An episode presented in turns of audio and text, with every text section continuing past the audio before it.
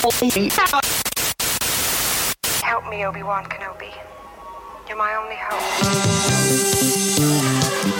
Bienvenidos a la cueva del guapa. Aquí solo se habla de Star Wars.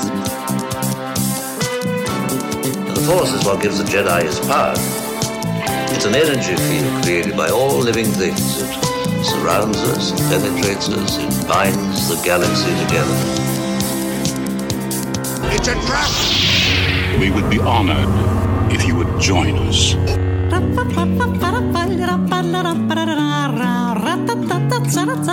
¿Qué tal, mis queridos Juanpas? Bienvenidos al episodio 209 del podcast Hablando de Star Wars. Traído para ustedes por lacuevadelguampa.com, el santuario para todos los coleccionistas y fanáticos de Star Wars. Si nos estás escuchando en la versión audio, recuerda que nos reunimos en vivo y en directo todos los sábados en punto de las 6:15 de la mañana, hora Ciudad de México, 9.15 Buenos Aires y 1.15 pm eh, horario Madrid. Y bueno, para esta grabación, como es de costumbre, me acompañan mis queridos amigos, por supuesto, también los suyos, el buen Checo, mi querido Pepe. Eh, pero, pero, pero, nada de esto hubiera estado completo sin el lujo de Coruscant, el segundo sol de Tatooine, mi querido amigo, mi hermano, mi vecino, arroba Lucifao. Hola, ¿qué tal muchachos? ¿Cómo están? Buenos días. Espero que tengan una fabulosa mañana de sábado, que estén amaneciendo bien. Y si no estás escuchando en el podcast hoy lunes o algún otro día, pues que estés pasando un día maravilloso, señores. Mi querido Pepe, mi querido Checo, mi queridísimo Davomático. ¿Cómo están muchachos? Qué gusto verlos. Tuvimos semana, semana completa, diría yo, semana cargada de cosas que ver. Algunos se sorprendieron, otros fueron muy felices, a otros les valió madre, pero sin duda alguna creo que estas eh, semanas cargadas de materiales siempre son bien agradecidas. Espero que estén bien, señores, y bienvenidos a este bonito show. Qué bonito tener nuestra presentación original, Daumático. No, nunca quise criticar la anterior porque te respeto mucho, pero estaba bien piñata, güey. Qué bueno traspapelado. Pero, y, y, en esta ocasión, y en esta ocasión tenemos como invitado a nuestro querido amigo Vic de Diseñoños directamente desde Australia. ¿Cómo estás, Vic? Gracias. qué, qué, gustazo acompañarlos. Este, tengo, tengo que hacer un punto aquí que soy invitado, pero soy el invitado porque invité solo. no, no, para nada. Pues. Después, de ver el de Mandalorian, a mí me encanta platicar. Dije, uy, si no me invitas, me enojo. Este... Oye, Tocayo, te tengo una pregunta no relacionada a Star Wars, pero que carcome mi mente y eso me pasa por ver demasiado TikTok. ¿Es cierto que en Australia hay esas arañas de tamaños monumentales de las que tienes que correr cada vez que das la vuelta a la esquina? no, esas solamente están en las canoas, Mar. no, me refiero a insectos daumáticos, no, a tus, ah, ah, seguidores. Bueno, este. ahí te va. Se llaman Huntsman, existen. Si alguna, si alguna vez vas a acampar y las ves, se ven de este tamaño, en la, en la, del tamaño de un perro. De afuera, sí, una cosa, pero, pero, no hacen nada, no tienen, no tienen veneno, no, no te hacen absolutamente nada. No, hombre, igual que la, igual, las ves, güey, corres, güey, a huevo, güey. Pero sí, ¿eh? igual que la de Google las se llaman Huntsman, Huntsman Spider. Lo único que dan es miedo. la de las canoas. Dicen que no hacen nada, pero revísate la cartera luego, güey, vas a ver cómo no. No voy a revisar la cartera a tu cuenta nomás, güey. o vete a hacer un examen. Este, de, ah. no, vayas. Llevas antibiótico de una vez. la inyección contra el tétanos y todo. Muy bien, muchachos, muchísimas gracias. Oigan, y también quiero agradecerle a todos los que ya hacen el favor de seguirnos a través de nuestras redes sociales. Recuerden que nos encuentran como la Cueva del Guampa y estamos en todas y cada una de ellas subiendo contenido especial, exclusivo, pero sobre todo contenido muy entretenido para su deleite. También los invito a unirse a nuestros dos grupos para continuar esta y otras conversaciones. Uno de ellos se llama Legión Wampa, es nuestro grupo de WhatsApp. Y para lo, y cómo pueden unirse, simplemente nos mandan un mensaje por directo por cualquiera de nuestras redes y con todo gusto les compartimos el link para que se unan. También tenemos nuestro grupo de Facebook llamado eh, Nación Wampa. Si te gusta el coleccionismo, en ese grupo compartimos fotografías, compartimos videos y también mucha, mucha información respecto al coleccionismo dedicado a Star Wars. Lo único que tienes que hacer es buscarnos en Facebook, Nación Wampa y contestar un par de preguntas. Y de una vez se los digo, si la cuenta es falsa, ya, ya fíjate que encontré una, una manera de poder comprobar si la cuenta es falsa o no. Y entonces, porque déjenme les platico que había muchos muchachones que se creaban cuentas únicamente para meterse a trolear a la gente que ahí estaba. aplicaban un catfish en todo su nivel y caían.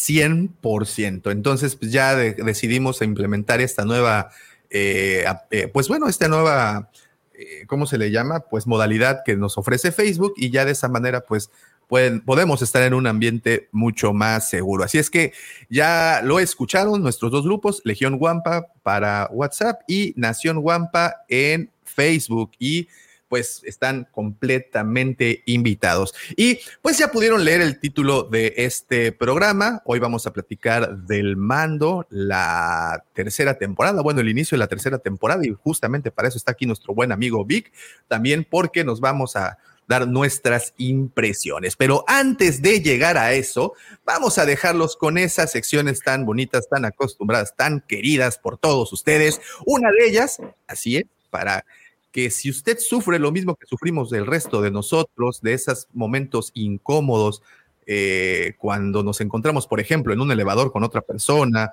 y no sabemos de qué hablar, o estamos en una boda sentados en esta mesa. Cuando te aparece una araña de esas, ¿cómo se llaman? Huntsman. Huntsman, así en el elevador y dices, ¡ay! Como la de Arbala, como la de Arbala 5, exactamente. ya, lo regresé, ya lo regresé. Ándale, ándale, ese es muy buena, ese fue muy buen callback, excelente. Y bueno, para todas ese tipo de situaciones, si usted también quiere ligarse a una de esas arañas de las cuales menciona el buen Lucifer, los voy a dejar con esa sección por la cual usted se levanta a trabajar todas las mañanas para poder obtener esos pesitos que le hacen ir a la compañía y pagar el internet y poder tener esto disponible. Así es, señores, los dejo con las astroefemérides de mi querido amigo arroba aquí estás, ¿dónde estás? Lucifer. Estoy, aquí estoy todavía, no me he ido, no me he ido. Muchas gracias, gracias, joven daumático, por esa elocuente presentación. Como siempre, es un placer. Y bueno, señores, les traemos algunos sucesos que tuvieron su tiempo, su momento, en una galaxia tal vez no tan lejana como nosotros pensamos. Vámonos con el 8 de marzo de todos los años, se celebra el Día Oficial de la Mujer. Día Internacional de la Mujer, que desde el 8 de marzo de 1857 eh, se dio un acontecimiento que, digamos, setó, setó, ni siquiera existe esa palabra. es como un ponchonismo. ¿Se, topió? digamos, el, eh, o preparó, digamos, el momento para este día. Las mujeres que trabajaban en la industria textil, que eran llamadas eh, garment workers, en Nueva York organizaron una huelga. Ellas peleaban por que hubiera salarios más justos y condiciones laborales más humanas. Sin embargo, el momento de alzar la voz, los agentes de la policía las detienen. Dos años más tarde, las manifestantes crearon su primer sindicato para pelear por sus derechos. 51 años después, el 8 de marzo de 1908, 15 mil mujeres vuelven a tomar las calles de Nueva York para exigir un aumento de sueldo, menos horas de trabajo, derecho al voto y prohibir el trabajo infantil. El eslogan que utilizaron fue pan y rosas ya que el pan representaba la seguridad económica y las rosas una mejor calidad de vida. El 28 de febrero de 1900. Perdón, perdón, ¿qué ibas a decir? Y Rosas, esta. Oye, Daumático, a ver, no, es un tema serio, güey. ¿Cómo crees? No, loco. ¿Tú crees que yo sería capaz de algo como eso? No, bueno. Si estás, oye, si estás viendo del tema que estoy hablando y, y tu, y sí, Hasta ahorita me cayó, hasta ahorita ya me cayó el 20, lo siento mucho. Qué bueno que no me veo en la transmisión. Este, pero bueno, entonces que no fue hasta la Segunda Guerra Mundial. Cortaste la inspiración. que fue la patinada. Es que, perdón, pero perdón, perdón por interrumpirte, pero es que si, si, si, si pudieras ver el chat en el que tenemos, este señor encuentra cualquier momento para soltar eh, eh, esa elocuente. Lo que, me, lo que me da un poco de tristeza es que no se me haya ocurrido, güey y, y, del último live me estabas diciendo a mí porque dije, ay, mira el comentario tan rascuacho, haciéndome sentir menos, ¿eh? No, no, nunca, nunca. No, yo fui, yo fui, yo Es, como una obligación. Bueno, este, ahora sí, como diciendo así, ¿serio? Ok, vámonos. No fue hasta después de la Segunda Guerra Mundial. Ya. No fue hasta después de la Segunda Guerra Mundial que más países también se unieron a, y comenzaron a conmemorar el Día Internacional de la Mujer.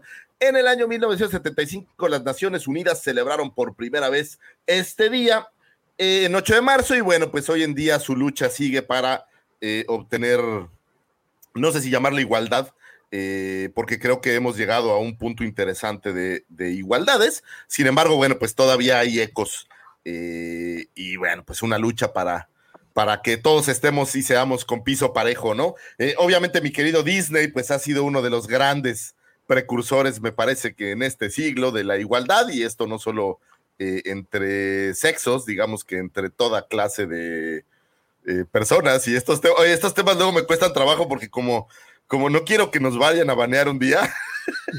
Qué padre, señores. Hay que felicitar a todas las mujeres que queremos, las amamos con todo el alma. Hay mujeres maravillosas. Fíjate que obviamente en New Hope hay una mujer. Bueno, si agregas a, algunas alienígenas y algunos incidentales que aparecen por ahí, pero realmente pues solo, solo es Leia la que tiene ahí punch. Y poco a poco al paso de las películas fue creciendo la participación, lo cual es bastante coquetón, ¿no? O sea, si pero vemos qué Mujer, pero qué mujer, o sea, sí, o sea, sí, pero pues oye, o sea, sí es una, pero cuenta por muchas, como decir, alguien tiene una mujer, bueno, sí, o sea, pero es Ripley, no, o sea, Terminator tiene una mujer, bueno, sí, o sea. Oye, lo que estás, Tocayo, lo que estás tocando es que son sumamente masculinas esas cintas, o sea, no, no, no les interesan. No, no, no, es, yo, yo creo que lo que dice es de que a pesar de que son cintas masculinas, la mujer se sobrepone a eso. Digo, eso es la parte interesante, ¿no? Ahora, Ripley también es una gran heroína, la neta. No, bueno, que a mí Leia es de mis personajes favoritos, por eso me enojó tanto en, en, en Obi-Wan que la dejaran como niña nefasta. Porque no, no, no, bueno, ya, estamos entrando en otra cosa, pero. pero, pero aquí puedes explayarte, Tocayo, aquí. Ah, bueno, eh, no, no, no, o sea, siempre la vi como un siempre la vi como una líder, siempre la vi como alguien que inspiraba, no como una chamaca caguengue que, que ay, eh, eh, oh, la adelantaba, la adelantaba, salía Leia y la adelantaba, no lo soportaba. Me, me, me, me le hicieron fea. Sí, es, es, algo triste, pero bueno, al paso de la saga creo que hemos tenido heroínas maravillosas. Eh, obviamente ella está, está al frente. Fíjate que yo por mucho tiempo fui renuente un poco a Rey, pero hoy en día como que ya está en, en mi ADN mental y la verdad es que ya hasta la veo como un personaje bastante chido. Entonces, eh, pues, pues ahí están estas heroínas que estamos viendo aquí de frente. ¿Cuál es su favorita, señores? Pensando que dejáramos a Leia de lado porque es nuestra obvia favorita. Rey. Azoka. Azoka. No, Rey.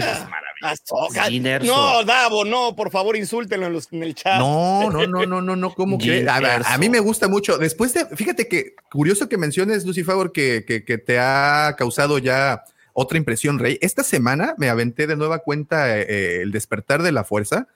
Y bueno, quitando el episodio 8 y, episodio 9, qué buena película es. Uno. Dos, qué bien pintan el personaje de Rey. Tres, se me hace un excelente personaje. O sea, de verdad es muy, muy bueno.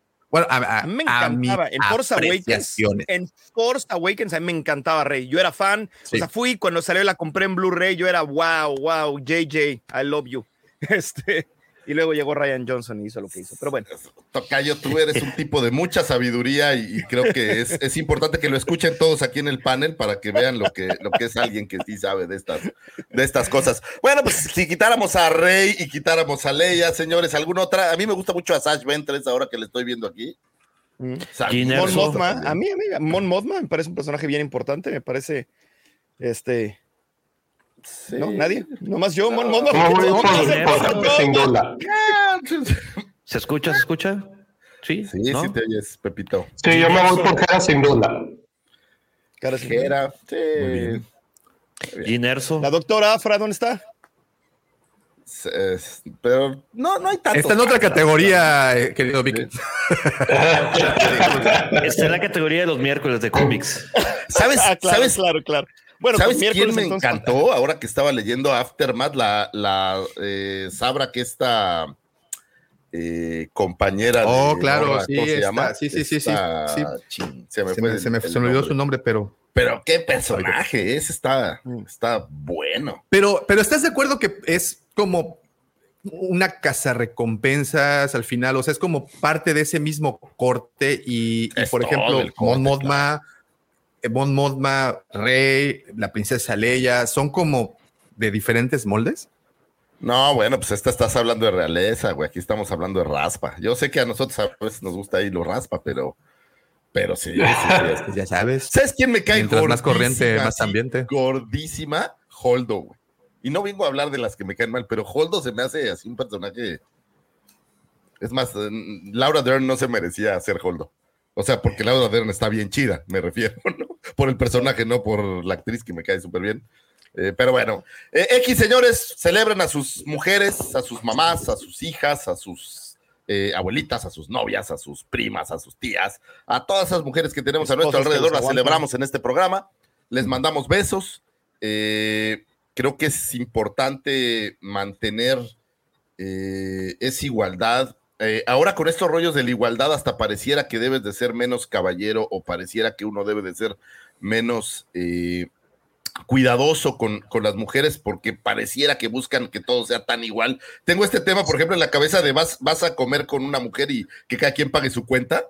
Y a lo mejor yo soy chapado a la antigua, pero yo creo, señores, que debemos de seguir apapachando y cuidando a nuestras queridas eh, mujeres, porque pues es una forma de demostrarle que uno las ama y que uno las quiere. Y señoritas, no se enojen si alguien les abre la puerta del carro, la neta es una cosa maravillosa que un hombre se tome todas, las eh, precauciones y cuidados. Atenciones. Y atenciones. La neta, lo hacemos con cariño y lo hacemos con gusto y lo hacemos porque las amamos, porque, como dijera Arjona, no sé quién las inventó ni quién nos hizo ese favor, pero pues qué buena onda. También que ibas loco. Oh, sí, pues, exacto. Es, muy temprano y no hay chupe para andar, para andar sacando orjona. Son como a las 4 de la mañana. Pero bueno, pues le mando un beso a mi vieja, a mi jefa, a mi sister, a todas mis, mis queridas amigas, a las chicas VIP, ya saben, a todas esas hermosas mujeres. Tengo la, la fortuna de trabajar rodeado de prácticamente puras mujeres y la neta es un privilegio trabajar con ustedes, chicas. Les mando un gran beso y un gran abrazo. Feliz Día Internacional de la Mujer. Vámonos con un 8 de marzo de mil.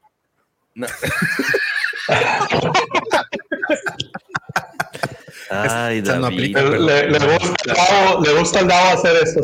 Sí, andas desatado, güey. No, pero pues no, oye. Es, es, ah, no, es, no, es abajo. No, tío, decir, ¿a cuál? Este. A la inmediata anterior. No, no, no. no. ok, sigamos, por favor, Daumático. No quiero que, que bueno. me vaya a generar un problema en el trabajo, Daumático, por favor. 8 de marzo de 1976 nace el señor Freddie Prince Jr., actor norteamericano, productor de cine y televisión, guionista estadounidense conocido principalmente por sus interpretaciones en las películas sobre adolescentes para la saga de, eh, de adolescentes, perdónme, para la saga de Star Wars interpretaría la voz de el Jedi Kanan Jarrus en la serie animada Rebels, así como en The Rise of Skywalker. Por ahí tiene una frasecita en este, digamos, compendio de frases que escucha Rey. ¿Se acuerdan por ahí que Rey empieza a oír todas estas maravillosas frases? Bueno, pues él dice una palabra, la neta no sé cuál, pero eh, les voy a decir que dice, usa la fuerza, Rey, o algo así, y a lo mejor ustedes no van a Pero bueno, pues eh, aparece por ahí. Adelante, Checo. Ah, no, iba a hacer nada más el comentario que para esa grabación, a todos los, los invitados, por así decirlo, todos grabaron las mismas frases, todos, y ya después eligieron, ah, ok, esta se la vamos a dejar a Windu, esta a Kanan Jarrus, así, ¿no? Eh, Kanan Jarrus dice: In the heart of the Jedi lies her strength. Órale, ahí está. Ah, oh, ahí está la frase. Ah, Oye, yo pensé que, que, ibas a decir, sí, ya lo googleó. Que ibas a decir que los agarraron como video de USA for Africa o algo así, que están todos los artistas juntos. We are the world, y vamos a cantar la Estaría no, una vez vi una entrevista de esta Ashley Einstein y dice que nada más ah, graba, di todas estas líneas con voz de Azoka y ya pues dijo un montón de líneas y pues ya cada quien le, le asignaron así como que la, la, que más se le acomoda al personaje, supongo. Que dentro de la película es un gran momento cuando empiezas a oír todas estas voces de los personajes y dices, ay, todos los Jedi estaban ahí, qué coqueto. Creo que es un buen momento de Rise of Skywalker. Y esta parte de estar adivinando quién era quién, porque recuerdo muy bien que salí de la película y no reconocí más que tal vez a uno o a dos. Y dije, no. a Yoda y listo. Porque habla al revés. Hay que volver a ver. Y entonces eso hizo que viera nueve veces Rise of Skywalker en el cine y tampoco los supe quién era quién. Pero bueno, eh, el señor Freddie Prince Jr. se hizo famoso al protagonizar la película de terror I Know What You Did Last Summer eh, y junto con su junto con Jennifer Love Hewitt y su secuela I Still Know What You Did Last Summer, eh, las cuales hicieron un muy querido bounding con la gente, la gente lo, lo quiso mucho en estas cintas y bueno, pues posteriormente una cinta que en teoría fue un gran hit, la neta, a mí ni me parece tan buena, pero bueno, esa de She's All Dice que fue un hit taquillero y que de verdad a todo mundo le pegó. Yo no sé qué tanto se me hace como una película más de adolescentes. Pero bueno, pues dicen que eso lo catapultó a la fama. En 2002 interpretó a Fred Jones en la película Scooby-Doo y en su secuela Scooby-Doo 2 Monsters Unleashed. En ambas películas trabajó junto a su esposa Sara Michelle Gellar, que si a mí me lo preguntaran, ese es su mayor mérito. Haberse casado con Michelle Gellar. ¡Wow! Señor Freddy Prinze Jr., yo lo admiro con toda mi alma, porque tiene un gran ojo, digamos. Eh, también en 2005. El socio de varios. Sí, claro. Hizo su, serie. ¿Cómo le llamas a una serie que habla de ti? Eh, autobiográfica. Pues, pero no es biográfica, creo que es, es como de comedia, como la de Joey, pero había una serie que se llamaba Freddy y era pues, una serie como de comedia eh, pseudo juvenil que hablaba un poco de él. Eh, este dato te va a encantar, dramático. Freddy firmó con la WWE para trabajar en los guiones de la empresa, incluso siendo gerente de Raw de, en, el, en agosto del 2009 no tenía ni idea que tenía que ver algo con las luchas el joven, pero bueno. En 2013 se unió al elenco recurrente de la primera temporada de la serie Witches of East End, eh, donde interpretó a Leo Wingate. En 2012 trabajó junto a BioWare, donde le dio voz a James Vega en el videojuego Mass Effect 3. Y luego en 2014 dando la voz al personaje de Iron Bull en Dragon Age Inquisition. Es decir, ha estado muy activo en el pasado, pero hoy en día no creo que esté tan activo. Digo, no sé si ser esposo de Sarah Michelle Gellar sea un trabajo, debe ser de tiempo completo, supongo. no sabes si están contratando, a lo mejor andan contratando. A lo mejor. y, voy a mandar mi currículum. Y si estuvieras en esa posición, estarías ocupado todo el día, ¿no, Davomático? Estarías. Este... Uy, pues imagínate. Sí, Y le andas dando tu máximo esfuerzo, ¿no? Imagínate que llegue y le dice, disfrázate de Buffy hoy, chiquilla. y tú de Canan. ¡Ah! Dime la frase de Rise of Skywalker, ¿no? Le dice así, dime la frase, echa la frase. Bueno, pues es cumpleaños señor Freddie Prince Jr. Francamente, a mí sé lo que hicieron el verano pasado, me gustaron. Fueron de esta serie de películas de terror juveniles, junto con Scream, que, que creo que dejaron una huella interesante. Y ahora que viene Scream 6 o Scream 7, no sé ya qué número es, eh, pues vamos a ver qué tal. Eh, ¿Alguna película favorita de Freddie Prince Jr., señores? Sí. Yo creo que esa, la, ah. de ella, ¿cómo se llama? Ella no es así. She's all that. En español era ella no es así, creo, ¿no? Esa, esa me gusta mucho, fíjate. Sí, es, es que es pintora la niña, ¿no? Ajá, ajá, la que le ponen unos lentes y ya es bonita. Ándale. No, le quitan los lentes, perdón. es, como Clark, es como Clark Kent. Betty la fea. Ándale. No, pues yo era como Clark Kent, te das de cuenta. Fíjate que Freddie Prince Jr., para aquellos que crecimos eh, con el gaming de la PC, eh, había un juego que se llamaba Wing Commander e hicieron mm, una adaptación de, película. Súper chafa la película, por cierto, que sale también Matthew Lillard, este, como el. Como, como el, Wing Commander, perdón, como el, el, número uno ahí de. Protagonista. Su Wingman. Su, su Wingman. Ah, este, pero estuvo súper chafa, güey. Nada que ver con la historia del videojuego, que la del videojuego estaba bastante decente, muy buena.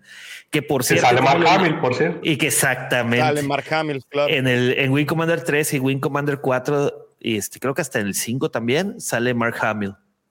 Cuando como el comandante Christopher Blair. Pero sale en el juego como esta animación o sale como no, sale como, como personaje. Como, es más, se ve como Luke Skywalker, güey.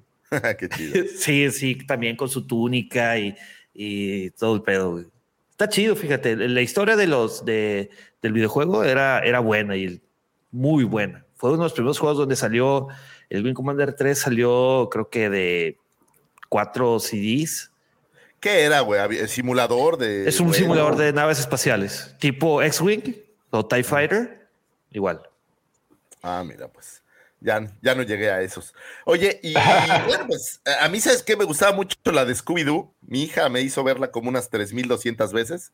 Entonces, a fuerza de ganas, y digo, ahí disfrutaba a Sarah Michelle Gellar, y bueno, pues veíamos a Freddy Prinze. Oye, ¿se acuerdan cuando Ah. salió en Friends?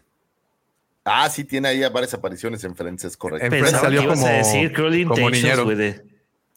Salió como No, niñero. no sale Salió en. No, la Ah, de Sarah no, Michelle. Sarah Michelle Ah, Gellar sí. sale. Uy, no, sí. Pero estamos hablando de. Ah. Pero estamos hablando de Sí, Freddie. Jr. Estamos hablando de Freddie hablar de Prinze Sarah, Jr., ¿no? güey. De la esposa de Prinze Cruel Jr., güey. O Intentions, sea, es válido. Es parte del tema, Davomático. ¿Cómo Sí, sí, crees? por favor. Además, qué buena rola de placebo esa de, de- Ya, ya no digo para meterle la de Cruel Intentions. ¿No se acuerdan? Qué buena rola. En fin. Sí, la Pues Every tiene varias, You güey. and Every Inclusive Me. La de, la de Bittersweet eh, Symphony. Every You and Every. Me, exactamente. Es una rolota. Si alguien en algún Rolón. momento. Rolón. Eh, es pura poesía. O sea, la lírica es pura poesía. Me encanta. Pero bueno, ya- ya, Sara Michelle Gellar, ya nos fuimos a placebo y. No Fíjate, pasa también, nada. también, también hace la voz de en el juego de Mass Effect Paragon, el Lieutenant James Vega. fíjate que yo nunca jugué Mass Effect, entonces no tengo Yo me ese quedé en el 2. Me quedé en el 2. conocimiento. Nunca, nunca jugué el 3. Pero siguen sacando, ¿no? Es más, No, no, ya, ya. salió uno hace Ya. poco. No, ya, ya, ya sacan. ya. el- Hicieron los un remake, sacaron los el Mass Effect Legendary Edi- Edition en el 2021. Lo que pasa es que el Mass Effect 1 nunca salió para PlayStation. Entonces, como que lo sacaron todos juntos al final. Ah. Este, Pues bueno, feliz cumpleaños al señor Freddy Prince Jr., donde quiera que se encuentre. Eh, podemos decirle aquí con todo conocimiento de causa que somos grandes fanáticos de su esposa. De su esposa. No, pero su esposa sí, sí hay. Me gusta más el trabajo de su esposa que el de él, la verdad, soy honesto. Pero vámonos, señores. Un 8 de marzo del 2020 fallece el señor Max von Sydow. Eh, fue un actor sueco nominado al premio Oscar por Pell el Conquistador y por Tan Fuerte, Tan Cerca. Eh, fue reconocido sobre todo por sus trabajos con el cineasta Ingrid Bergman, eh, aunque también actuó a las órdenes de John Huston, Steven Spielberg, Woody Allen, Martin Scorsese y Sidney Pollack, así como muchísimos otros. En 1973 interpretó uno de sus personajes más conocidos, el del padre Marin en El Exorcista. Marin. Qué, qué buena película es El Exorcista, por cierto. Gran película. Acabo de ver Sí. hace un par de días. Y como... La 1, ¿no? La 1, obviamente. Sí, sí, no, sí, la primerita. Los otros bodrios después. La 2 no la he visto, la 3 a, a mí se me hizo ya, este, ¿cómo decirlo? Con el tiempo le agarré sabor. De hecho, fue la primera película del exorcista que vi. Y este, y ya después se me hizo como tipo de culto, porque no le entendía nada, porque pues muchos de los personajes vienen originados de la 1, ¿no? Pero- Mm, Sí, me la gusta- Está uno- bien chafa, la, güey. uno, la primera vez la vi en el cine cuando la relanzaron. Ah, Nunca sí, la había visto hasta que la, la pasaron en el cine. Sí. A mí me gustó. La 2 está chafísima, güey. Es como. Vuelven a. eh, la 2 está chafa. La 2 es malérrima sí. y la Pero 3 no hay Voy a decir medio mala porque a Checo le gustó. No hay secuela de película de terror buena, ¿o sí? O sea, la, como que es siempre la primera la que tiene el shock y a partir de ahí ya las secuelas. Dime una buena secuela de película de terror. Yo creo que Halloween Viernes 2 me 13, gusta. ¿no? Halloween Viernes 2. 13, ¿no? Donde ya, Viernes ya 13. sale No, viernes, Jason viernes Voorhees. 13. No, pero Viernes pues sí. 13. Porque Aliens- ya te Aliens- Jason Voorhees, güey. Aliens es Aliens no es de terror. ah. Y además, la primera de Aliens es de suspenso y la segunda es de acción. O sea, fue de las cosas que yo siempre respeté de Aliens. Y la tercera es de suspenso otra vez. Este, Ahí navega en esos. Eh, esos- pesadilla en la calle del infierno. No, la dos está chafa. ¿Cuál de todas? No, esa está chafa. Freddy contra, La- la- la Freddy dos. contra Jason. Sí, la 2 está, la dos está chafilla, güey. ¿Cuál es la dos? O sea, todas. Todas son iguales. Oye, eh, eh, este señor la hizo también de Jesús. Ahí te va, deja, deja, sigo porque nos distrajimos un poco. Y el Eh, cuervo, güey. El papel de del exorcista le valió un globo de oro. Se trasladó a Roma para aparecer en numerosas producciones italianas y ahí entabló una gran amistad con Marcelo Mastroianni, pero siguió trabajando en el cine norteamericano en producciones tan reconocidas como eh, Los Tres Días del Cóndor de Sidney Pollack, El Viaje de los Malditos de Stuart Rothberg. Eh, en la década de los 80 actuó bajo la dirección de Woody Allen, en Hannah y sus hermanas, con David Lynch, en Dunas, no sé si se acuerdan que aparecía en Dunas, así como en producciones eh, más comerciales como Evasión eh, o Victoria, Conan el Bárbaro también por ahí aparece. Eh, aparece también en una de las cintas de James Bond, Nunca digas nunca jamás del 83. Y bueno, pues uno de sus trabajos más memorables es la cinta Billy August Pell, El Conquistador, papel por el cual conseguiría su primer nominación al premio Oscar. En 1988 dirigió su primer película, Katinka. Francamente no tengo idea de qué vaya Katinka. ¿Usted, ¿Alguno de ustedes vio Katinka? Profesor, usted que no, no, no la he visto. Bagaje que yo en ese sentido. No, no, no. lamentablemente no la he visto. No, no puedo opinar. pues bueno, dirigió esta película Katinka en el 88, basada en una novela de Herman Benck. Y bueno, otros trabajos por ahí está en Despertares, eh, Judge Dredd, Minority Report, eh, Robin Hood, esta versión del 2010. Eh, tan fuerte, tan cerca, que también le valió, esa le valió su segunda nominación al Oscar. Y en 2016 incorporó al elenco eh, de Juego de Tronos, Davomático. Es el cuervo. El, cuervo de tres ojos. El cuervo de tres ojos, sí. De tres ojos. Y bueno, para efectos de nosotros, Star Warsianos, interpretó a Lord Santeca en Star Wars Episode 7 de Force Awakens. Para mayor referencia, es la primera persona en pantalla que es asesinada por Kylo Ren es el viejito del USB, ¿no? El viejito del USB, Santeca aparece por primera vez en el episodio 7, después en otras publicaciones pudimos verlo. Fue un explorador creyente de la fuerza, aunque no sensitivo a ella, quien encuentra un fragmento del mapa con la localización escondida de Luke Skywalker. Y al negarse a entregarle esta información al señor Kylo Ren, pues Kylo Ren le hace el, oye, como el dictador le hace, y adiós Chabela y ahí termina su participación. Eh, fíjate que los Santeca me gusta que ahora en High Republic tienen un, una participación, entonces conectan desde High Republic hasta The Force Awakens con el nombre de los Santeca, o sea, eh, de 400 años o cuántos son los, son 200 de, de, ¿dónde está mi experto en... George vino, No, no te habías dado cuenta. Apareció tantito y luego desapareció. Bueno, George, donde quiera que te encuentres, este, estoy pensando en ti y no de una manera, este, estoy pensando en ti porque estoy pensando en High Republic. Eh, buen personaje, ¿no? A mí me gusta este cuate, me gusta lo, poco que he podido que he podido ver. Nada más, y como, como acotación para lo que ibas a decir, la, familia Santeca se dedicaba justamente a trazar las, las rutas hiperespaciales. Y entonces es, la conexión está muy buena porque pues este señor al final entrega eh, la información de cómo localizar a, Luke. Y bueno, justamente porque pues eran como los, los trailblazers que les llamaban. Oye, que es un tema bien padre, en, me gusta en High Republic. Te, te, dan un poco del bagaje de cómo es que los viajes en el hiperespacio medio funcionaban. O sea, no es que, que le pongas play a la nave y ya salga volando, sino hay unas rutas que tienes que programar para poder salir. Por eso ves que siempre antes de saltar al hiperespacio, pues ahí andan con la computadora de vuelo y arreglando ahí temas, no te vayas a estrellar con alguien. Entonces es un dato, dato curioso. Eh, pues hablando de Max Boncido, muy prolífico, muchas cintas, lo vimos en muchos materiales que creo que son del agrado de nosotros.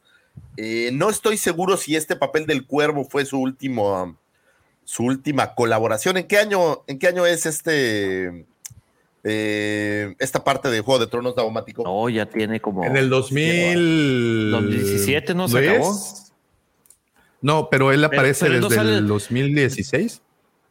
o sea, él, sale creo que en la penúltima temporada. Sí, él sale en la penúltima temporada. Que fue en 2016. y, solo, apareció. y, solo apareció por tres episodios en el 2016. Oye, ah. y aquí viene una, una, un easter egg para que veas. Él presta la voz para el personaje de Vigo en Los Cazafantasmas 2. Ah, neta. Mm, neta. No lo he visto. Ah, no, no es cierto, no sé si la vi, perdón. Híjole, estás a punto de salir. No, no, perdón, disculpe. Te voy a mandar al, otro, te voy a mandar al otro podcast donde está George. Si George estuviera, hubiera dicho, ah, yo tampoco no, además pues, ubico amigos de la pintura, ya, perdón, perdón, perdón. No he visto la nueva, la nueva no la he visto. Ah, no te pierdes de, mucho, ni de ninguna de las dos nuevas, la verdad, creo que están bastante malitas. Pero bueno, pues ahora sí que, qué buena onda que sea la voz de Vigo. Eh, la voz y el, rostro un poco no está diseñado en, torno a él. Digo, no, el, personaje es otro, pero él, él es el que da la voz. Ah, qué buena onda. Pues bueno. ¿No salía él en la de Flash Gordon? No es mí. Él Sí, también. Flash Gordon, sí. Sí, ah, mira, ahí está otro, otro detalle divertido. Ming, órale. Ese no lo vi, ¿eh? No, esa no la vi venir, mi querido Checo. Qué bien. Sí, por Pues- eso, por eso me, me extrañó que no lo mencionó. L- La neta no, no lo vi eh, ahora que estaba revisando el, el bio de este, de este muchacho. Es que como ya es antigüita, pues me quedé muy emocionado con el exorcista y ya no, ya no le busqué mucho más. Pero bueno, pues buen actor, eh, que descanse en paz donde quiera que se encuentre. El, sí, adelante, Pepe. Tu, respondiendo a tu pregunta, su última película fue la de Atrapados, que sale con Colin, Fir- Colin Firth y Lea Seydoux, No tengo idea de, qué- de qué es. de un submarino, güey. Ah, sí. Ah, no, Sí. no tuve el gusto. Submarino ruso. De Ah. Luke Besson, por cierto, güey. ¿Y, ¿Pero tú ya la viste? ¿Está buena? No la he visto. Ah, pues, ahí está, oye, no era tan popular entonces. anyway, eh, descanse en paz el señor Max Boncido, donde quiera que se encuentre su, su, su espíritu, digamos. Espero que esté perfectamente bien. Y recordando que, oye, imagínate que te mueres y te dicen, ¿en cuál de tus películas te quieres quedar? En El Exorcista, no, güey, la que sea menos del Exorcista, ¿no? Qué horror. Anyway, 9 de marzo, señores, 1979, nace el señor eh, Oscar Isaac, actor guatemalteco, eh, norteamericano guatemalteco, digo, nació en Guatemala, pero me parece que fue llevado muy joven a Estados Unidos y nacionalizado. Eh, actor y productor quien diera vida al personaje de Poe Dameron para eh, la saga de Star Wars, digamos, la saga Disney, The Force Awakens, The Last Jedi y The Rise of Skywalker, así como para los materiales adicionales que están por ahí donde se requiere la voz de este personaje. Eh, participó en Robin Hood, dirigida por Ridley Scott y protagonizada por Russell Crowe, donde interpretó al rey Juan de Inglaterra, hermano menor de Ricardo Corazón de León. En 2015 interpretó a Nathan en la película de ciencia ficción Ex Machina. Fue miembro del reparto de Star Wars del episodio 7 de Force Awakens, eh, así como las subsecuentes entregas. Eh, y pues por ahí lo pudimos ver como un piloto de X-Wing de nombre Poe Dameron. El 24 de noviembre de 2014 se anunció que interpretaría eh, Apocalipsis, el villano de X-Men en la película X-Men Apocalipsis. Y en 2018 produjo y protagonizó eh, Operation Finale, una película histórica sobre el secuestro y juicio del criminal de guerra alemán Adolf Eichmann. Eh, también se está en preproducción y trabajos de producción Metal Gear Solid, lo cual debo decir que me llenó de emoción porque era un gran fan de Metal Gear. Y aparece por ahí, o bueno, están trabajando también con Francis Ford Coppola en eh, Francis and the Godfather, así como eh, otras apariciones por ahí en Soccer Punch eh, y en la serie Moon Knight de Disney Plus. Eh, ¿Qué Oye. opinan de Oscar Isaac, señores? Apa- Oye, pero- Apareció nada más como acotación también, apareció en Triple Frontera junto a Pedrito el Pascaliano. Es correcto. Es Moon ¿Y Knight dónde lo dejas el Soccer. Punch, güey? Moon Real Knight mentira. Acabo lo de dijo. decir Soccer Punch. ¿Te lo Sí, dijo? Dijo, Claro que sí. Sí, es que en ya- vez de estar leyendo IMDB, Pepe, escucha. Estoy a huevo que no estoy leyendo IMDb. Estás, estás clavado en IMDB buscando datos y no estás escuchando. No, güey, estoy leyendo lo que tengo que en- entregar Es que, ahorita de ah, tarea. ah, Has de haber leído la película en español y por eso no, no supiste que le había sí, dicho. exactamente. Sí, sí. Oye, perdí su nombre Oye, completo, güey. En Chupa Ponche dijiste, no, esa no sé cuál es. no, hombre, sí. Oye, si Soccer Ponche es una de las grandes favoritas de, de este ser, tiene uno que Pero de, muy claro. y en Dex Máquina también sale, el dato curioso también es que sale con Dom Hal Gleason. Sí, Está No, bien Fox. creepy, güey, la, la, la película, güey. Fíjate que esa, que- película la vi apenas hace un par de semanas y está muy buena. ¿eh? De verdad, si no la han visto, Ex Machina chingona. está muy, muy, muy buena. Y también aparecía en un comercial, creo que de whisky o de algo así que estaba bastante bueno, por cierto. Y bueno, para los músicos, él solía tener una banda de punk rock antes de ¿Ah, ser actor. En la película de Ten ahí Years busquen en se YouTube avienta una sus- rolita, güey. Busquen ahí en ¿Nunca YouTube. vieron? eh,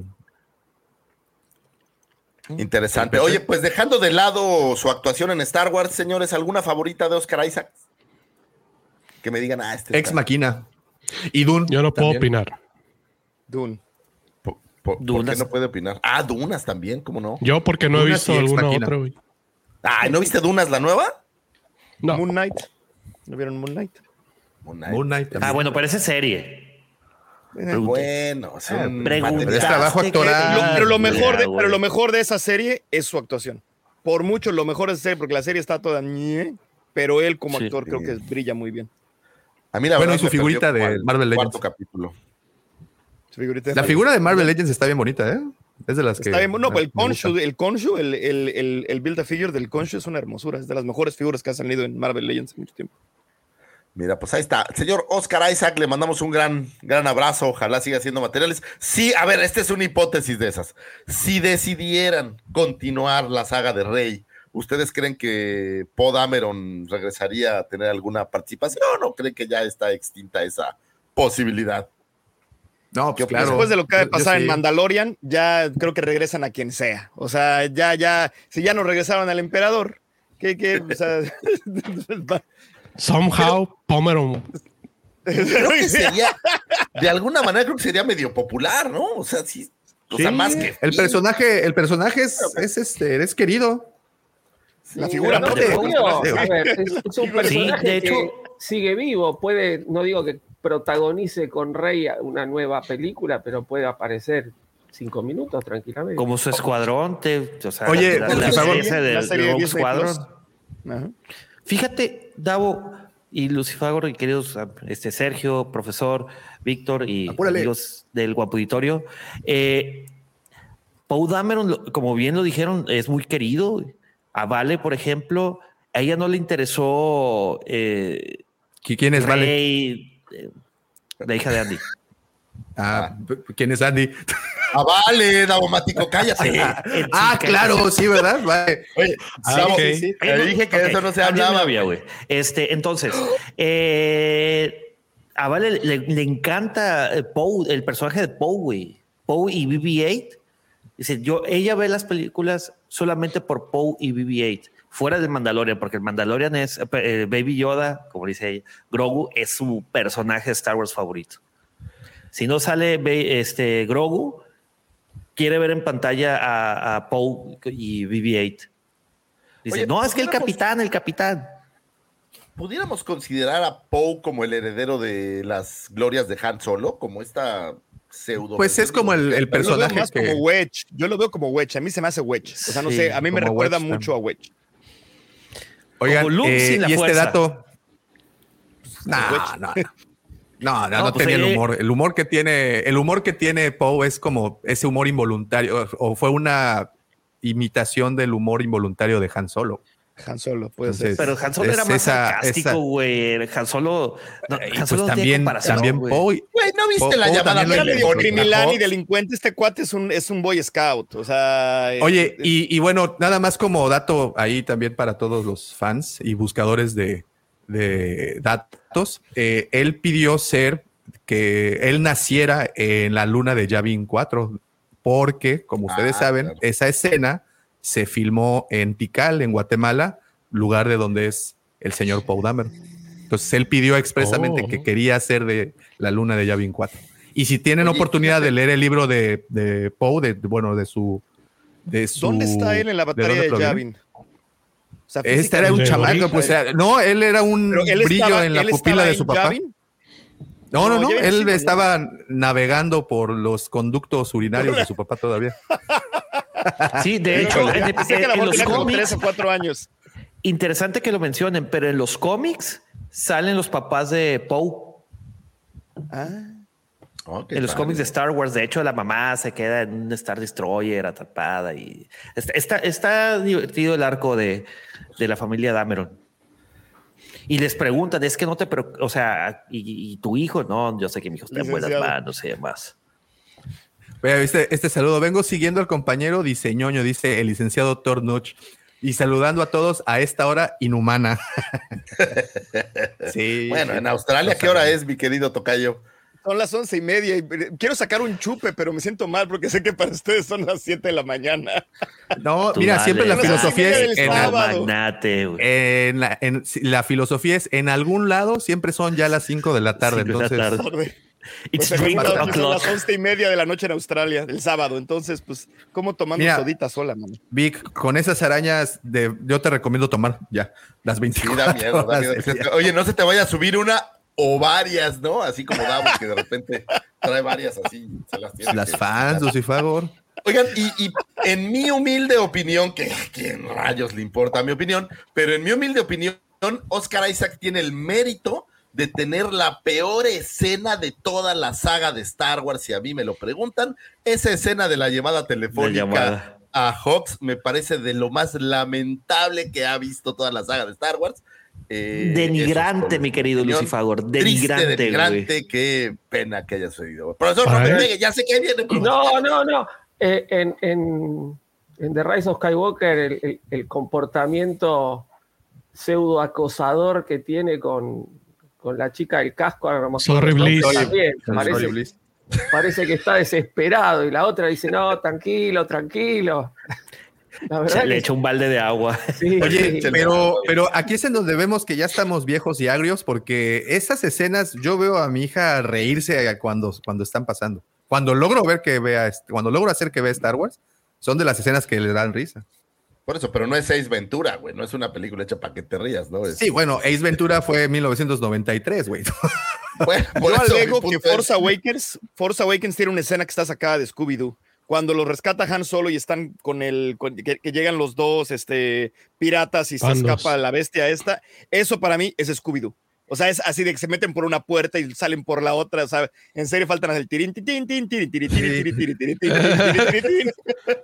Sí. Y de repente ellos persiguiendo a la bestia, ¿no? Exactamente. Ajá, Ajá, ¿sabes? Muy, muy el estilo. Pues, señor Oscar Isaac, le mandamos un abrazo, un saludo donde quiera que se encuentre. Pues espero que esté haciendo más materiales y contenidos de calidad. Un 9 de marzo de 1944 nace nuestro querido prócer recientemente fallecido, el señor Polo Polo. Eh, Leopoldo Roberto García Peláez Benítez, comediante mexicano que tras pequeños shows en los años 70 lanzaría en el 76 un espectáculo en el club llamado Keops Nightclub en la Ciudad de México, donde su show se presentaría todas las noches con todas sus localidades vendidas. Con lo que comenzó una gran carrera. Años después trabajaría en prestigiosos centros nocturnos como el Premier, eh, el Patio, el Teatro Blanquita, el Teatro San Rafael, entre otros. Y bueno, fuera uno de los principales comediantes de la época. Creo yo que el estandopero eh, por excelencia en México. Eh, creo que fue alguien que les abrió el camino, aunque no sé si los estandoperos lo vean así. Eh, tiene por ahí muchísimos discos. Eh, su álbum El viaje a España vendió 100 mil copias. Imagínate 100 mil copias de Davomático. ¿Qué vas a saber cuántos son 100 mil copias de un disco? No, es no muchísimo, Davomático. Ni tu banda esa. ¿Cuál es tu banda favorita, Davomático? Este. Los microchips, güey, no vendieron 100 mil copias. Para que te des una idea. ¿Cómo, cómo no? De hecho, la sí. de Boomerang, la Pero- Boomerang vendió, fue disco de oro. ¿Qué te pasa? Bueno, bueno, está bien, puede ser que como microchips, ok, ok. Y bueno, pues tiene muchísimos cistes como la lechería de Don Zacarías, Ey, dando y dando. De ahí salió Jay de la cueva. Jay de la- sí, de microchips, No, sí. tenía, tenía récord de discos vendidos y cassettes. Creo que sobre todo cassettes. Era en Eh. el número, estaba siempre en el top 5 en cassette. Era una Es que ese es el problema. Todo el mundo Es tenía un que- cassette. Es que justamente es el problema. Hablas de, de- de- hablas de discos vendidos. Microchips vendía cassettes y ahí tiene, ahí tiene el récord. Ah, LPs. Claro, claro. ¿Eh? ¿Eh? Y Ganó LP, el yo tenía el LP de, vueltas al del. Batimix. eh, el Ah, huevo. Güey, Sí, sí. el Batimix, güey, es la mamada, güey, de microchips, güey. La Baticueva, ¿no? Sí.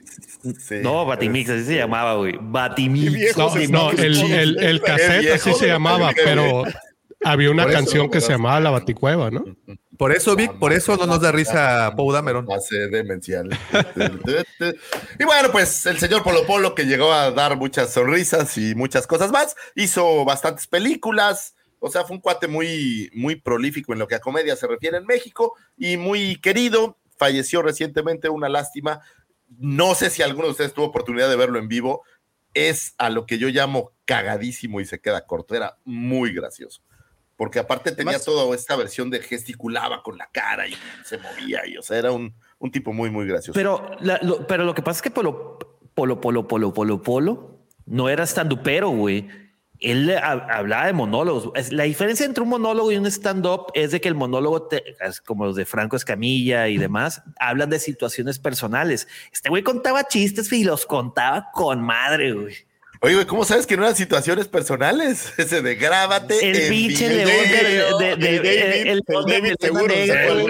Es que pinche David también le encanta el pedo, no, hombre. Saludcita, por cierto, saludcita. Salud. Bájate del banquito, Pepe. Pepito, mis. No, qué bonito, qué bonito, Polo Polo. Lo recordamos con cariño al señor Polo Polo.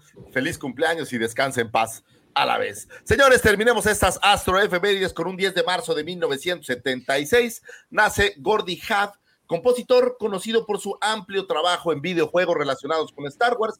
Él eh, realizó la música para Star Wars Battlefront, para Battlefront 2, para Squadrons, para Jedi Fallen Order, para eh, la serie o el show este de Jedi Temple Challenge, eh, The Old Republic y Kinetic Star Wars Duels es decir, un buen compositor para videojuegos. No tengo ideas de dónde termina la frontera de cine y videojuegos y cuál sea eh, la razón de que se enfoquen más a uno que a otro. Sin embargo, bueno, pues él ha estado acompañando a Star Wars en muchísimos videojuegos y por eso, pues, siempre lo vamos a, a recordar. Fíjate que yo no recuerdo si hay como una, una banda sonora de videojuegos que se quede tan clavada en la mente como de una película.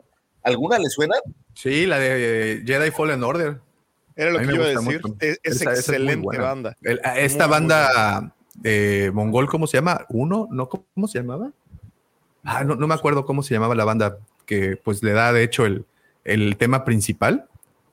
Este, que no lo tengo en, en mi, mi, memoria de Chorlito, ya no, no lo tiene aquí como registrado. Pero bueno, pues la música siempre es un acompañamiento básico para todo lo que hoy en día vemos, cine, eh, videojuegos, eh, incluso para todos estos materiales nuevos, TikToks, videos y demás. Bueno, pues Oye, The Who, así se llama la banda, de, de U, pero es H-U.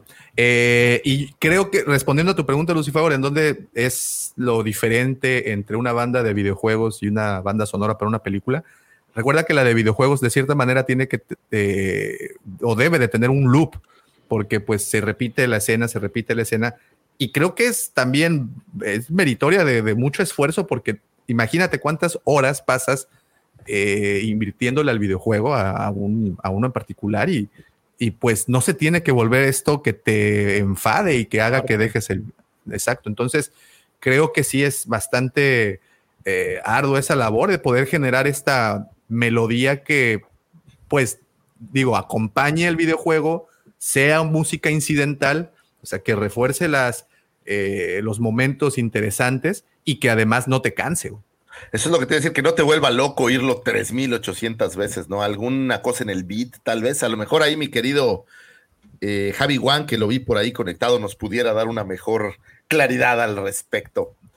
Anyway, señores, feliz cumpleaños al señor Gordy Had. Eh, estas fueron las Astro Efemérides, señores. Espero que hayan encontrado información útil y valiosa para iniciar su fin de semana. Y pues para abrir conversaciones, para cuando estén en la boda. Oye, pues es que mi jefe me invitó una carne asada y tuve que hablar con su hijo que tiene como 12 años y le saqué una astroefeméride y ahora soy su mejor amigo y mi jefe me corrió por ser un stalker. Ya saben, este tipo de cosas que, que en la vida se dan. Espero que les pueda ayudar, aunque sea un poquito, señores. Gracias por escucharnos estas efemérides. Muy bien, señor Lucifagor. Muchísimas gracias por darnos esa información, esa luz al final del largo túnel al cual llamamos ignorancia. Muchísimas gracias. Oye, mira lo que dice aquí Sarita, que no vi. Saludos, Sarita. Dice, la de los juegos también tiene que estar en sincronía con lo que pasa. Por ejemplo, en la de Spider-Man, que empieza a hacer música de época cada vez que empieza los épica, cada vez que empiezan los balanceos y ah, se calma cuando deja de moverse. Fíjate que detalle tan, tan importante en el videojuego que es como de acción y no acción, o sea, de repente tienes mucha acción y luego al mismo tiempo no, que requieras esta música que, se active en un momento específico, ¿no? Qué padre. Oye, pero y aparte ahora los, los soundtracks de los videojuegos ya son compositores de renombre. Eh, y traen toda esta orquesta increíble. Por ejemplo, escuchas eh, los de Halo, los mismos de Star Wars, que de, aquí de Gordy Hub, este, tienes eh, Los de God of War, por ejemplo. los de God of War, este, el Bear, se llama Bear el algo. Bear, este, sí, eh, Bear McCready, creo. Este, Bear hace McCready, también para, para, para miniseries, por ejemplo, la serie de Outlander, que el soundtrack está increíble. Increíble. Este, o sea, ya le están invirtiendo historia- bastante a, a- a lo- de- a este tema de soundtracks de videojuegos. de Bear McCreary, que esa canción, la del do, do, que la hizo en cinco minutos y la mandó así como a, ver qué pasa, que eran literalmente tres notas y dijo, bueno, voy a hacer esto nada más porque tengo que salir. Y todo el mundo dijo, es lo mejor No que mames, escucharon", y nos se voló la mente, güey. Ajá, sí, este güey, ¿qué? Bien, pasa. Muy bien, muy bien. Pues eh, muchas gracias a todos los que están conectados. Gracias por sus comentarios. Mira, dice Javi One que no vi hoy mi nombre, pero no me enteré bien de qué estoy haciendo. Estoy haciendo el papeleo. Lucifer te, te, te invocó, Javi, preguntando tu, eh, o tu opinión o tu, en tu experiencia de qué es lo que diferenciaba la música de un videojuego a la de un- una banda sonora.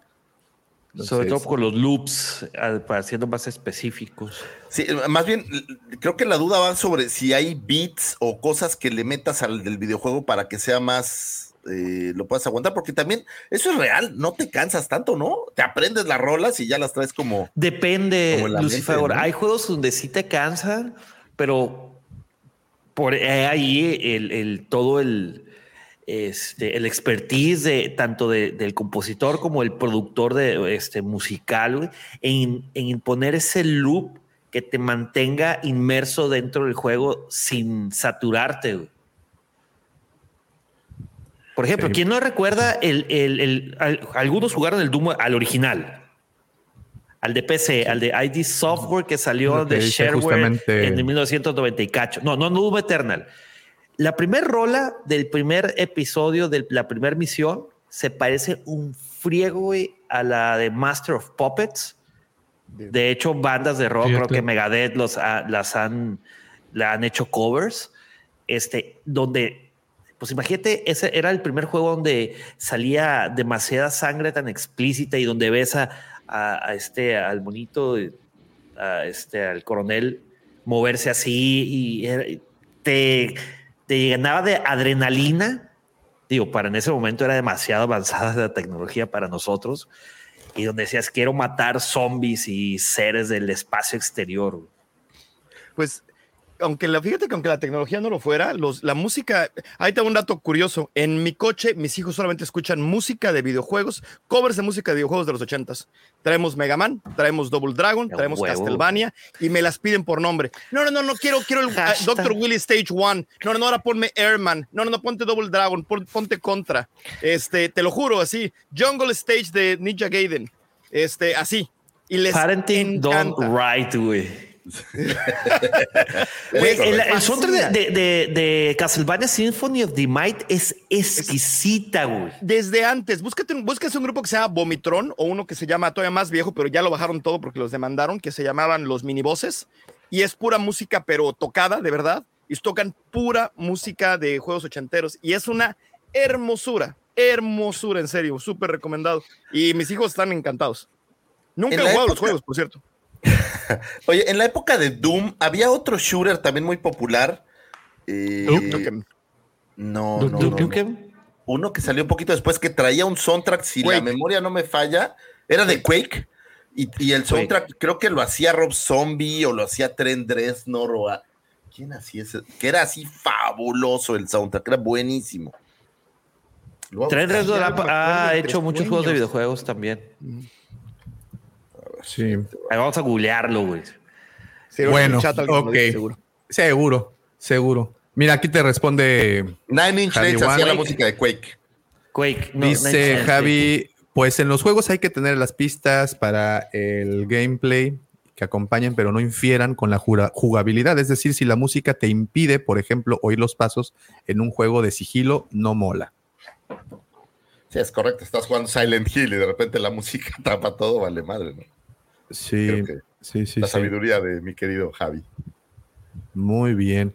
Pues bueno, señores, como pudieron leer en el título, hoy vamos a platicar del Mandalorian, eh, episodio 1 de la tercera temporada.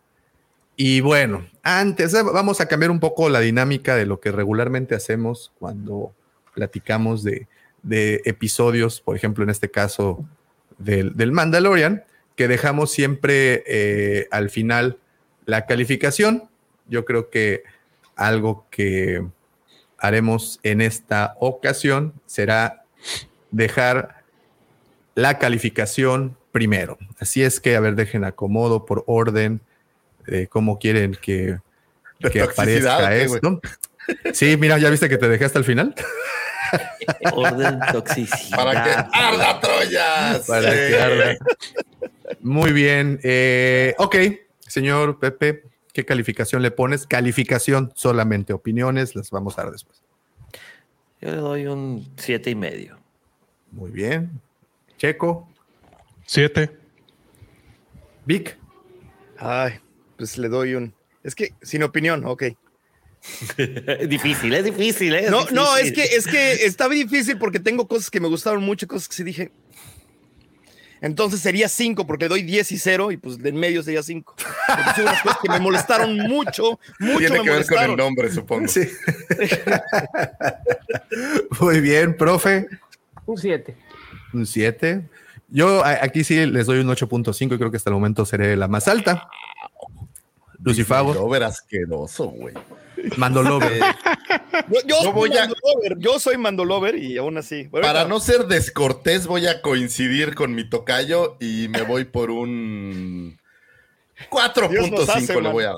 4.5. Dios nos hace, Dios nos hace, Tocayo. Sí, sí, sí, sí. Y a Sí, pesar sí, de sí. que existe un océano entre ustedes, El nombre nos une, es como, es como con Rey y con, y con Kylo. Nos hablamos en la fuerza, mano. Y no es nuestra culpa que Disney haga materiales chafas, ¿no? Digo, también eso no nos juzga Pero, a nosotros. pero Ay, perdón, también no fue una cosa ridícula. O sea, ya, bueno, ya estamos dando opiniones, pero. no, no, no, sí, adelante, buenas- digo, ya las calificaciones están dadas. Ahora sí es momento de. de- Pero, o sea, la última escena de, de Bo-Katan, me- esa parte dije, o sea, me estaba de malas y de repente cuando pasó eso nada más, o sea, empezó muy bien y terminó muy bien. Y tuvo partes en medio que me gustaron muchos, mucho, pero hubo unas partes que también dije, ¿qué es esto aquí?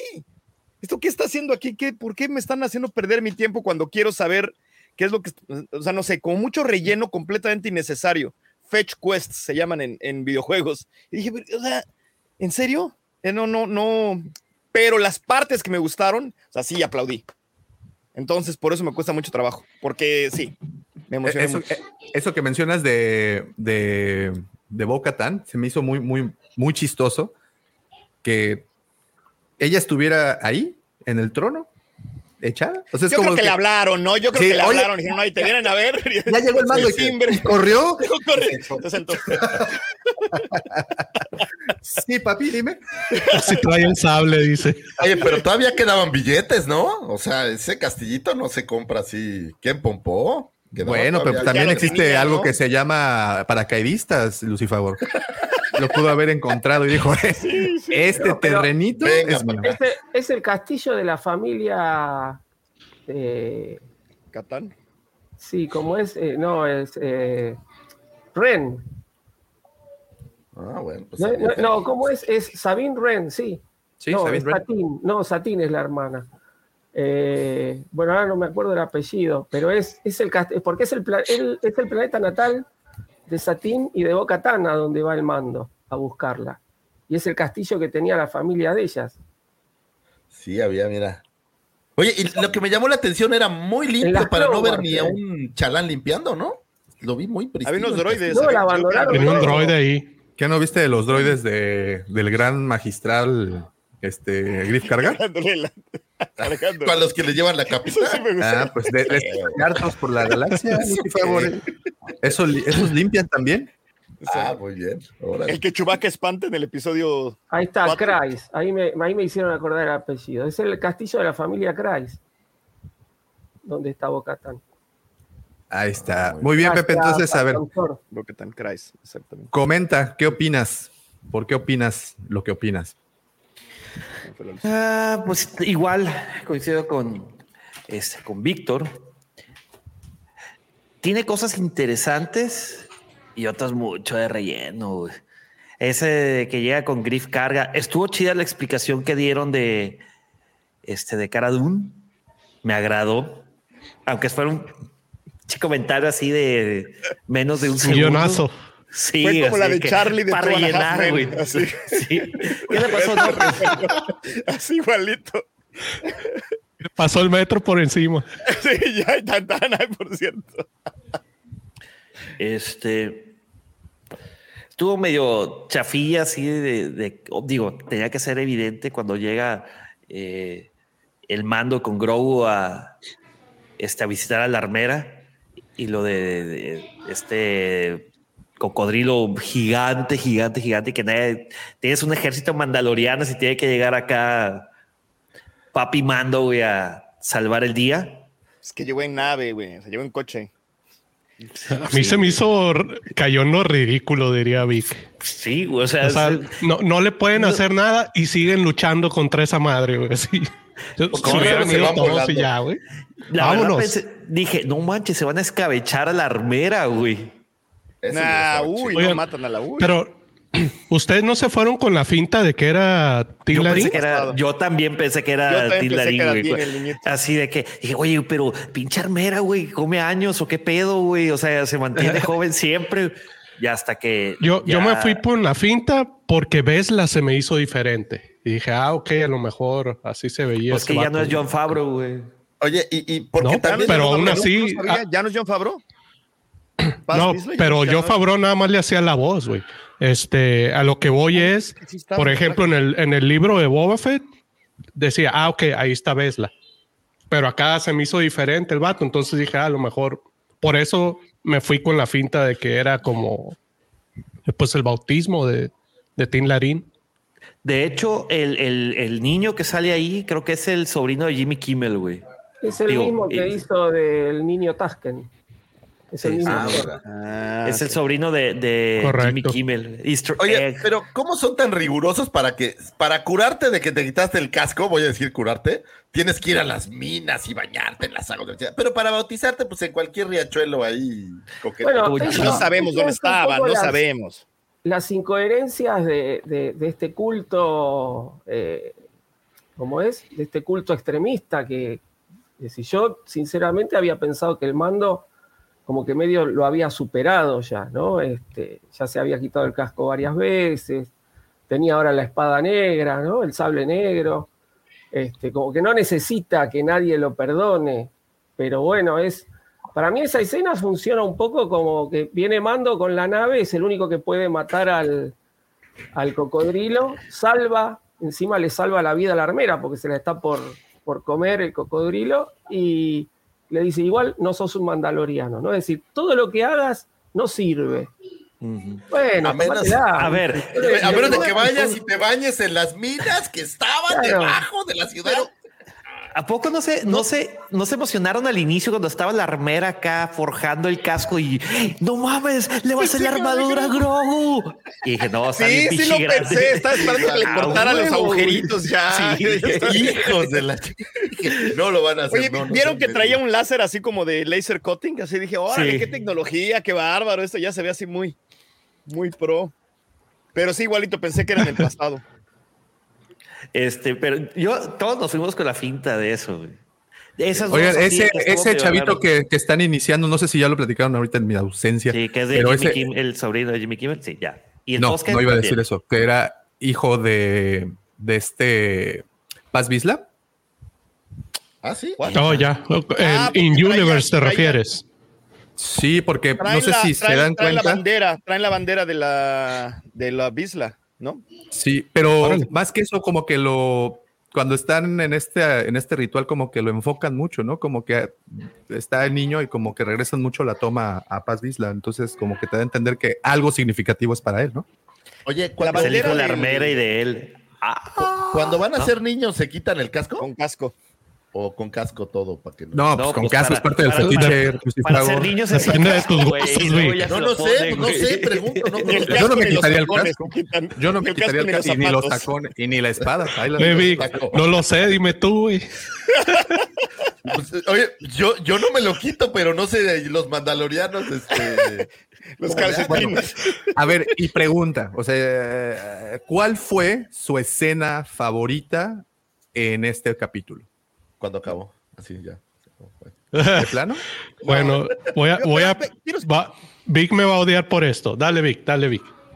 No, iba a decir que creo que hubo un par de cosas ahí interesantes al principio que había, las mujeres a todas las pusieron con cascos de Night Owls. Y yo les estaba dije, o sea, ya, ya es lore que las mujeres mandalorianas tienen casco de Night Owl, inclusive cuando son escuates de Concordia y son del Night Watch, ya tienen casco de Night Owl, o sea, pero se supone que son de facciones opuestas y esta, y la armera no tiene casco de Night Owl, porque todas las mujeres que están en esa escena, no sé si puedes poner una foto, todas tienen el casco pues, de Bocatán, así que ya sabes, tiene como tres ramitas, como tres cositas. Pero ya, entonces, pensé que eso nada más eran de, de, los de, de, las de Bocatán y de, y de, ya sabes, no, eh, no, no, no, según yo no habíamos visto a nadie con ese casco de estos, de los Night Watches, según yo. Estoy buscando una para, para comprarla, pero no, no, no las pues tienen. la, que está en esa escena, la que está sosteniendo la bandera, este, trae, un, trae un casco de Night Owl. Me llamó mucho la atención a mí. Dije, mm, muy bien. La moda femenina toca yo de la época, entonces todos los hacían así como. Sí, todos hacían y bueno, así. ¿Cuál fue su escena favorita? Ah, bueno, ahora sí me va a odiar Vic porque fue como un cambio. A mí me gustó mucho el tema de los Purgils y te digo porque yo le tengo cierto cariño a Rebels. Fue el primer contenido que vi fuera de, de, las películas de, de, Star Wars. Entonces, y pues ya es bola cantada, ¿no? Cada vez nos, nos dan más pistas de que vamos a ver en algún momento a Tron. Entonces, los Purgils yo los relaciono con Tron. Aparte, aparte está buena la secuencia, ¿no? La de Pensé que, lo iba, que, lo iba, a traer Grogu, ¿no? Así de ¡Ah! ya los madre. a mí sí me gustó, a mí sí me gustó mucho eso, que les quería dar el abrazo. Sí, exacto, es lo que iba a decir, de lo que decías de, de las ballenas en el hiperespacio, ahí salen también. Muy bien. Pepe, ¿tienes alguna escena favorita? Fíjate, me gustaron dos, güey. Obviamente los, los dogfights, las eh, ya ves de que salen estos piratas y que empiezan a perseguir al mando y a Grogu. No sé, me, agradaron. Y evidentemente, cuando llegan al castillo de, los Kreis, no sé, me, agradó esa escena. Está bonito, ¿no? Está bonito, bien. Vic, ¿tienes alguna? Uh, sí, es que me quedé con lo que puso Sara Kenobi, que Sabine, y me quedé pensando, y tiene un poco, no es tan pero bueno, pero Sabine Wren, es que bueno, ya, yo, yo, sigo con lo anterior. Sabine Wren no era del Night Watch, Sabine Wren no era de Concordia, no era de los que no se quitan el casco y de toda esta gente. Por eso me llamó la atención, porque aunque Sabine lo tuviera, todavía era como de los otros. Y estos cuates supone que son como los súper de culto que no se quitan el casco y no nos habían enseñado que nadie tuviera estos cascos. Eh, la última escena, todo lo de Bocatán, este, además yo soy fanático de Bocatán, adoro a Bocatán y, o sea, todo el cómo está este, sentada y cómo le habla y cómo le dice, güey, o sea, le diste en la madre a todo, cabrón, y vienes a chingar, güey, o sea, neta te cae, güey. O sea, no me estés. Vienes a pedirme un paro, güey. Exacto, o sea, ¿qué te pasa? Y luego el otro todavía le dice, pero es que tú me dijiste, llora y vienes. o sea, ves la cara de, de, de hastío de boca tan de, uy, ya, pégale. Me gustó muchísimo esa escena. O sea, esa escena para mí me hizo el capítulo. Oye, Víctor, a mí lo que me llama la atención es que. Ah, no, no, adelante, adelante.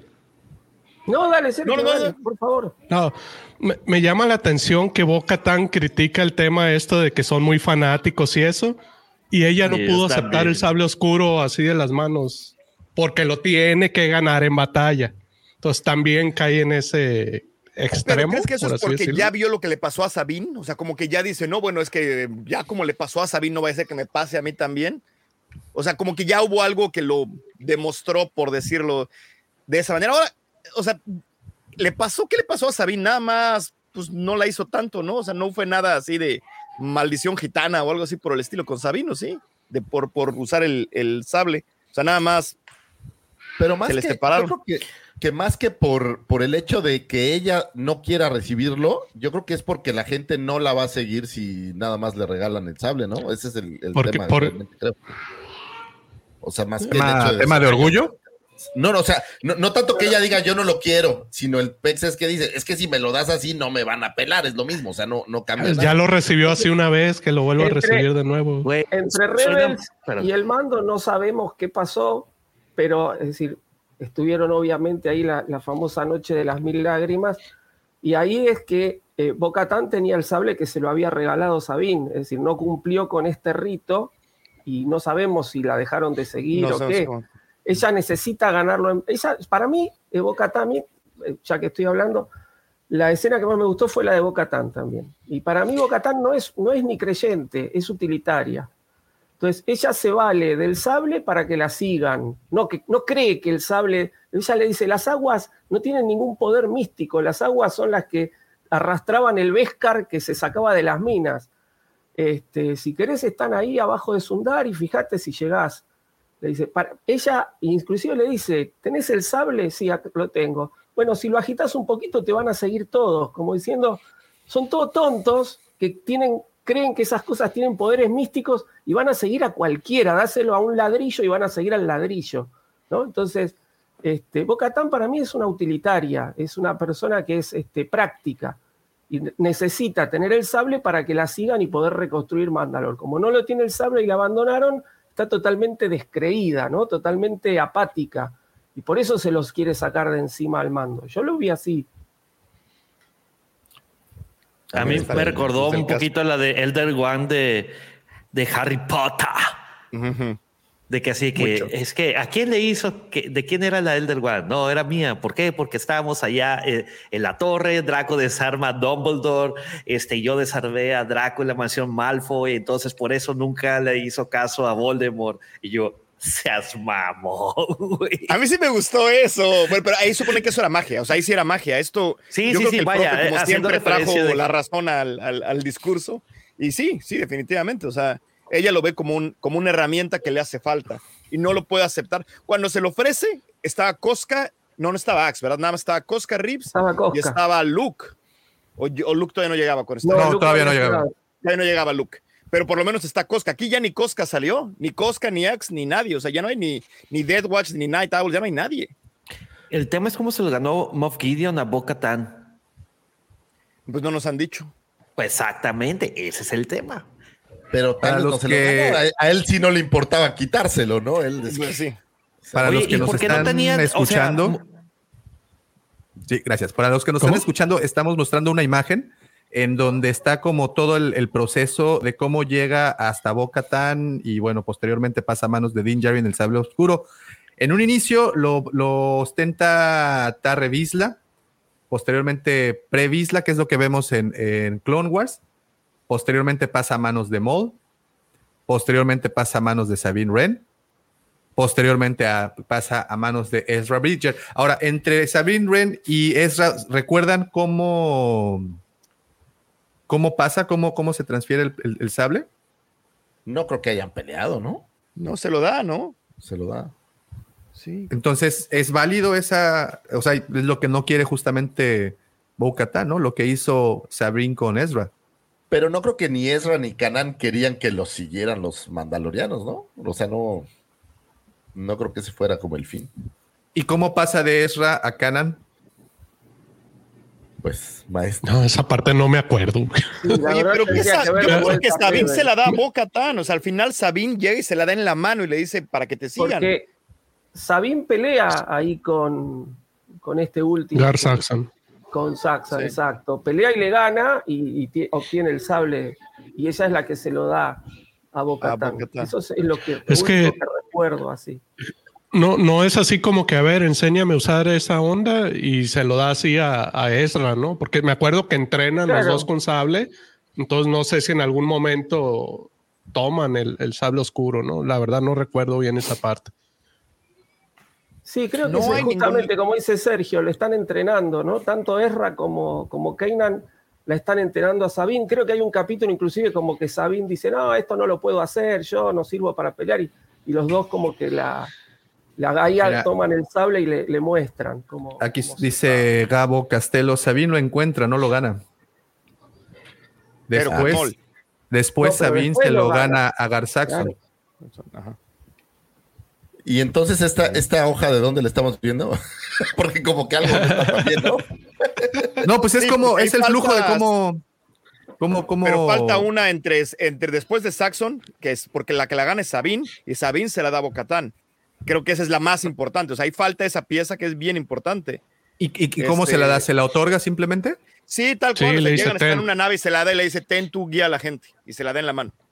Y entonces, ¿cuál es la diferencia de que Sabine, eh, que Bow lo, lo acepte de esa manera por parte de Sabine y no lo Ah, quiera bueno. aceptar de Din Djarin? Probablemente no la siguieron. Claro. No, no, probablemente no, No la sabemos. siguieron y entonces dicen, no, güey, pues lo tengo que ganar a, a base de cates para que la O gente pues, lo que le dijeron es que como fue una, como una maldición, ¿no? Es lo que dice la armera. O sea, es, es como, es un. O sea, es como. A ver, a ver, miren, el esto está interesante.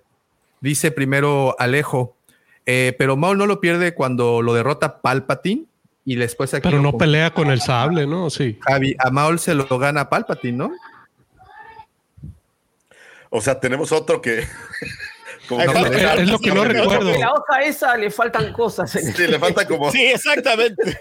como 30 capítulos. de Agarra tus referencias. No, o- Dawson. ojo, ojo. ¿Lo sacaste de aquí- ChatGPT o qué onda, loco? Sí. Exactamente.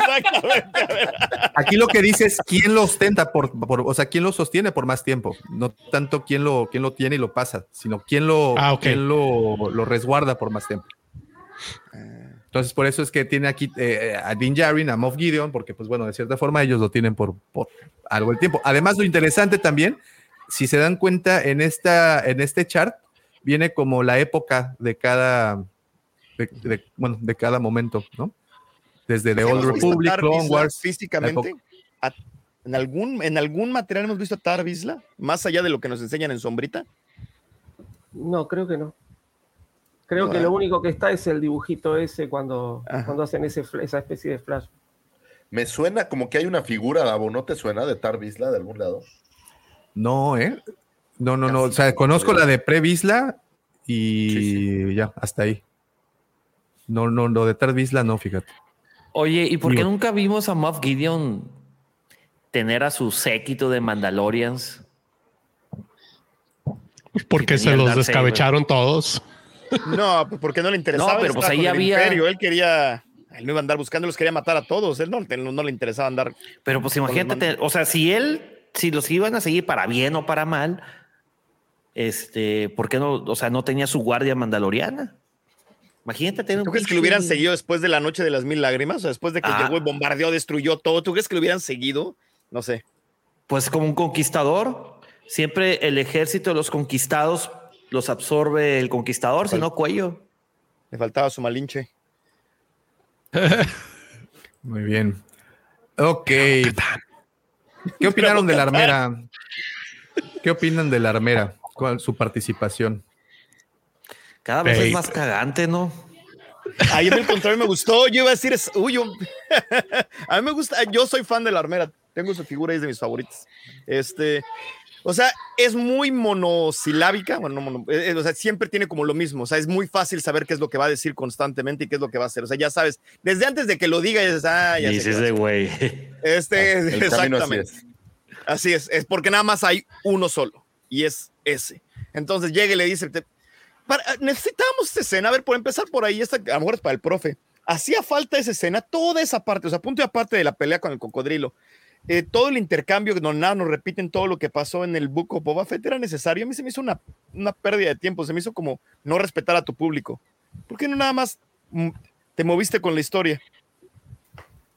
No, yo creo que lo hicieron para por la gente que por ahí no vio el libro de Boba Fett, ¿no? Como para que tenga un poquito, esté un poquito enterada de qué pasó en el medio. Sí, no aporta nada en realidad esa especie de, de resumen que nos dan. Pero. Oye, Davo, Sí, sí. Dígame. yo creo que valdría la, pan- la pena mencionar la nota que traíamos, que no, no pudimos dar, de que John Favreau es- confirma que sí hubo un, un lapso como de dos años, ¿no? De, Ah, sí. Entre la temporada 2 y 3. Sí. Sí, Sí, sí, porque sí, se hay- ven hay- como ya restablecidos los mandalorianos, ¿no? Como que ya están en un lugar, ya tienen, Pues- no están en esta estación y- espacial. y donde sobre todo- Y lo ves en este- Sí, lo que dice, por ejemplo, querido Max, Max Pasaggio, dice que Griff Carga ahora es el nuevo Lando. Ajá. Sí, un poco. Pues ya tiene la Porque ciudad. la figura así, no se vende, bien- ¿será? Bien ¿Será? Yo creo, yo creo que sí. Yo creo que Sí, es la sí. figura no se vende ni a trancas. Bueno, y a todo esto, ¿qué opinan de Lando? Perdón, de Griff Carga. O sea, una vez, es que es que eso, es mi punto. Creo que fue una, un capítulo lleno de cosas innecesarias. Era completamente necesario regresar por IG-11. Era completamente innecesario regresar a Navarro. Era completamente innecesario. O sea, como que decías, o sea, tienes que ir de aquí a acá. ¿Por qué me estás llenando todo esto? O sea, si vas en la carretera, no me enseñes cuando te, cuando te pusiste a cargar gasolina. O sea, como que dije. Ah".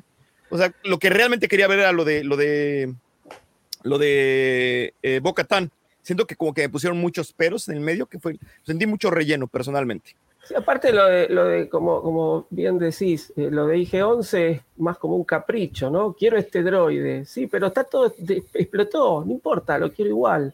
Y sale y, para mí ahí hicieron un homenaje a Terminator, ¿no? Que, que sale medio cuerpo queriendo agarrarlo a Grogu y después lo terminan aplastando. Este, y, bueno, ahí se le agradece. La programación antigua, bueno, pongámosle la programación nueva, pero no hay chip, no importa, de algún lado voy a, a ver, conseguiste. Ahí ya no es el mismo droide. La verdad, la verdad, ahí se le agradece el one-liner ochentero de Ahora, eso se llama usar la cabeza. Agradecer, no sé si agradecerse la palabra correcta, Oye, pero no podrías haber agarrado. Es una galaxia llena de droides, así atascada de droides. No podrías haber agarrado. Es más, a un Buba Friki se lo avienta ahí al. Está atascado de IG-11, Tocayo. Está de IG-11. ¿Cuántos no hay? O sea, supone que. Perdón, perdón, está. No, y, quieren algo, una teoría acerca de eso. Ay, ¿dónde voy a sacar un, un IG, un droid IG? Ah, voy a ir con mi amigo Boba Fett. Él conocía a IG-88. Y, tenía guardado ahí. Casualmente ah, tenía guardado el Alguna tontería así. Sí lo van a hacer, ¿eh? Sí lo van a hacer con tal de meter el cameo a la fuerza. Este, sí, lo va. Pero a ver, yo tengo ahí un, un, un, problema de física, que yo sé que nada más yo me clavo en eso, pero si le explotó del pecho para afuera, ¿cómo es posible que lo único que quede es el pecho? O sea, bueno, a ver, o sea fue la parte que explotó, fue donde traía el, el, el, detonador térmico. Sí, creo, creo que esa parte completa, toda la parte de IG-11 fue con, innecesaria. También es, muy, Terminator, por cierto. ¿eh? hacerle una estatua a IG-11. Sí, ah, sí. Es como muy a huevo, ¿no? O sea, ¿qué, hizo? Explotó. O sea, no, ah, bueno, le salvó la vida. Le salvó la vida. Pero a Grogu, le salvó la vida a Grogu, nada más. Grogu. Pues exacto, le salvó la vida al salvador de Star Wars. ¿Qué más quieres? Se merece una estatua. Exactamente. El tipo se merece una estatua. Oye, y muy Terminator esa escena, ¿no? Por cierto. Mm. Cuando corretea ahí en, en, el. Es una estatua que debe estar más en la casa de Caitlyn Kennedy, ¿no? Más, más que en ningún otro lugar. Oigan, oye, y, esta escena de, de, de, Grogu levantando a los Bua Freaks. ¡eh! A mí sí me gustó. A mí fíjate que algo que, que, yo no he mencionado, que me gustaría mencionar y por lo cual me gustó un, poco más que a ustedes la, el capítulo, es que se me hace un muy buen callback a las tres trilogías, tanto a la trilogía original como a las precuelas, como a, como a las secuelas. En, en el caso de las, ¿y por qué lo digo? Eh, me recordó muchísimo a la escena donde está Luke con Yoda en su cuevita y pues ves a Luke todo agachado, todo así, y obviamente pues un callback a los títeres de, de Frank Oz y toda esa situación, y que para mí eso es Star Wars, me gusta mucho que utilicen ese tipo de elementos en, en, en, la historia, esos titeritos, todo, a mí me gustó mucho la, la parte de los Babu Freaks, no sé cómo se llama la, la raza. Ahí dice la raza, ¿no? Tenemos Lo menciona, pero no recuerdo. Ancelanos. Ancelanos. Los ancelanos. Ese, ese estuvo. Eh, no lo aprietes, no es una mascota. Está... es lo que me costó un poco de trabajo? Siento que la. Que, y esta es mi sensación nada más, y siguiendo un poco las ideas de Bad Batch del profesor, siento que le bajaron unas rayitas al contexto de la historia. O sea, siento que la misión es como medio Está agarrando los quests apenas, güey. Está consiguiendo el chip, güey. Ir a, Perdón, Pepe. Perdón, perdón, perdón, Pepe. No te escuché. Dale. No, no, que es, es, es, como un juego, videojuego de aventura. Apenas está agarrando los quests para ver qué es lo que, eh, cómo se va a desarrollar el resto de la temporada. Ya tenemos dos. El del chip y obviamente ir a purgar sus penas ahí en, este río de aguas místicas. Como, nuevos mini quest, cuando ya tuviste un quest más, más coqueto. O sea, me da la impresión de que, eh, porque aparte estos quests, pues no creo que lo resuelvan en un episodio. O sea, no creo que en el siguiente episodio ya tengan el chip y ya vaya ido y se haya curado. Este, todavía va a tener como un proceso, porque primero tiene que arreglar a, GA, IG para ir al, a las aguas de las minas o no sé qué. Y eso se va a estar al menos un episodio más, tal vez dos. Yo creo y luego tienes que ir a las minas estas, entonces se nos va a ir la serie en mini quest, que creo yo que ya como que le bajaron un poco esa impresión, tengo yo. Y yo creo que a todos nos vale madre si va a las estas, o sea, como que todo uno dice, güey, hay siete mandalorianos ahí, o sea, ya veas otra cosa, o sea, o sea, como que es así, o sea, eh, creo que los, como lo que dicen los high stakes, ya, ya, ya se bajaron, o sea, ya no es, ya no está salvando a nadie, nada más va a ir a hacer eso, entonces como que es así de, ya ni siquiera cazando recompensas, ¿no? Ya así como de. Sí, exactamente, sí, sí, sí. sí. Que, que, justamente, ¿no? Más allá del, del, objetivo pobre que tiene ahora el mando, porque tiene que encontrar el chip y tiene que después, una vez que encontró el chip, ir a bañarse ahí a esas aguas. Yo creo que el objetivo del capítulo es empezar a enlazar con todo lo que se viene. Fíjense que tuvimos los Purgil que nos van a, nos remiten a la serie de Ahsoka, donde va, porque ahí va a aparecer este, supuestamente Ezra, que se fue con los, y, y Tron, que se fueron con los Purgil, ¿no? Este, aparece Bocatán con el tema del sable, que alguien va a tener que conducir Mandalor. Evidentemente, eh, el mando no quiere conducir Mandalor. Este, supongo que están eh, enlazando un poco todas estas cosas. Más no le vi a, este, a este capítulo. ¿No les gustaría que ¿Que Paz Villa sea el gran líder de los mandalorianos? No. No, no. ¿Creen que nos salgan con que a lo mejor va a ser Force Sensitive este el Jin Jarin al final? No, no, creo. ya, ya, ya. ya, tiene, ya tiene a su mascota Force Sensitive, no necesito. Oigan, eh, y como dice el, primo, eh, faltan sus nuevos enemigos Ahí salió David Jones. Oye, sí, David Jones. Hijo de su madre. Salió ahí. Hijo. Oye, a ver, quiero hacer un ¿no parece aquí. del pantano? Eh, con lo que decía Davo, de, todos estos, se me hizo como muy Doctor Who. Más allá que Star Wars, sentía que estaba viendo Doctor Who, el maquillaje, los sets, el setup, el diálogo, estaba viendo como, o sea, la primera vez que vi Mandalorian decía, esto es una película. Y aquí como que vi que ya estaban un poquito menos, menos, menos, personalmente. Oye, y no hay manera de que un Clatu o un Wiki sea bueno, ¿va? Esos son a fuerza malos porque tienen que pues ser malos. No hay manera de que, de que haya una especie de esas que, tenga un camino no tan vergonzoso. Fíjate, y esto que, menciona Sarita tiene, tiene razón. Creo que de las tres temporadas, obvio, este, este primer inicio, o este primer capítulo de inicio de temporada es el más flojo, ¿eh? Porque si recordamos, nos vamos a la primera temporada es el mm. primer capítulo fue cuando conocimos a Grogu, ¿no? Cuando hacen así el ti, ti, ti, ti, ti de entre los dos personajes, ¿no? Y en la segunda temporada, pues el primer capítulo fue el del dragón de Crate, también fue un capitulazo y creo que nos dejó un ¿Sabes qué es como un poco muy, motivado? triste? Tienes a Din Djarin solito madreando al dragón de Crate y aquí tienes una horda de mandalorianos que no pueden con el crocobilo es como un poco raro, ¿no? O sea, es el, parece el, Dragon Slayer, así el cazamonstruos, que es el único que puede matar a ese monstruo de gran envergadura. ¿Por qué no solo se fueron de la playa y ya? O sea, se metieron a la cueva, estaba atrás la cueva. Pélate para la cueva. no, no, no. ¿Por qué no se comieron a la armera? Eso hubiera tenido algo de magia, ¿no? Decir, no, se van a comer al, niño este, pues. Algo así. El chamaco este. Pero el cocodrilo ni hizo nada, ni se comió a nadie, vamos, ni aplastó a nadie. O sea, ya No, como no, sí, sí, par de sí, mandalorianos sí, se sí, se los comió. Sí, sí bueno, Pero puros desconocidos, ¿no? además, sí. Sí, no, fíjate, dice Manu, flojo. No, a mí, a, mí fíjate que no se me hizo flojo. Digo, no se me hace tan impactante como los primeros capítulos de las dos temporadas anteriores, pero flojo no. Digo, tuvimos de todo. Tuvimos persecución, como dijo Pepe en su momento. Tuvimos una, una persecución ahí entre los asteroides, lo cual me hizo recordar mucho a las precuelas en el episodio 2 eh, cuando, cuando Jango Fett persigue a Obi-Wan entre los asteroides y nada más que aquí ya utilizando tecnología más reciente. Entonces, tuvo, también tuvimos la presentación de un nuevo villano, que esa era mi pregunta cuando les preguntaba, cuando les decía de los piratas. ¿Creen que volvamos a ver a este pirata más adelante? Pues es una plantadito, ¿no? sí, va a llegar, va a bajar a Navarro, va a hacer todo su. Sí, sí, claro. Claro que sí es el malo. Por supuesto. Bueno, o sea, ya nos dieron un Trandoshiano Jedi, este Scree en High Republic. Ya no sé, sí, nos pueden dar a alguien bueno. Nunca nos ven dado un Trandoshiano bueno, jamás. Siempre. No, eh, eso sí está terrible, no hay uno solo que me dio. Te, digo que son como estas razas que están obligadas a ser malvados en, toda la saga. digo, en, High Republic hay un Jedi Trandoshiano.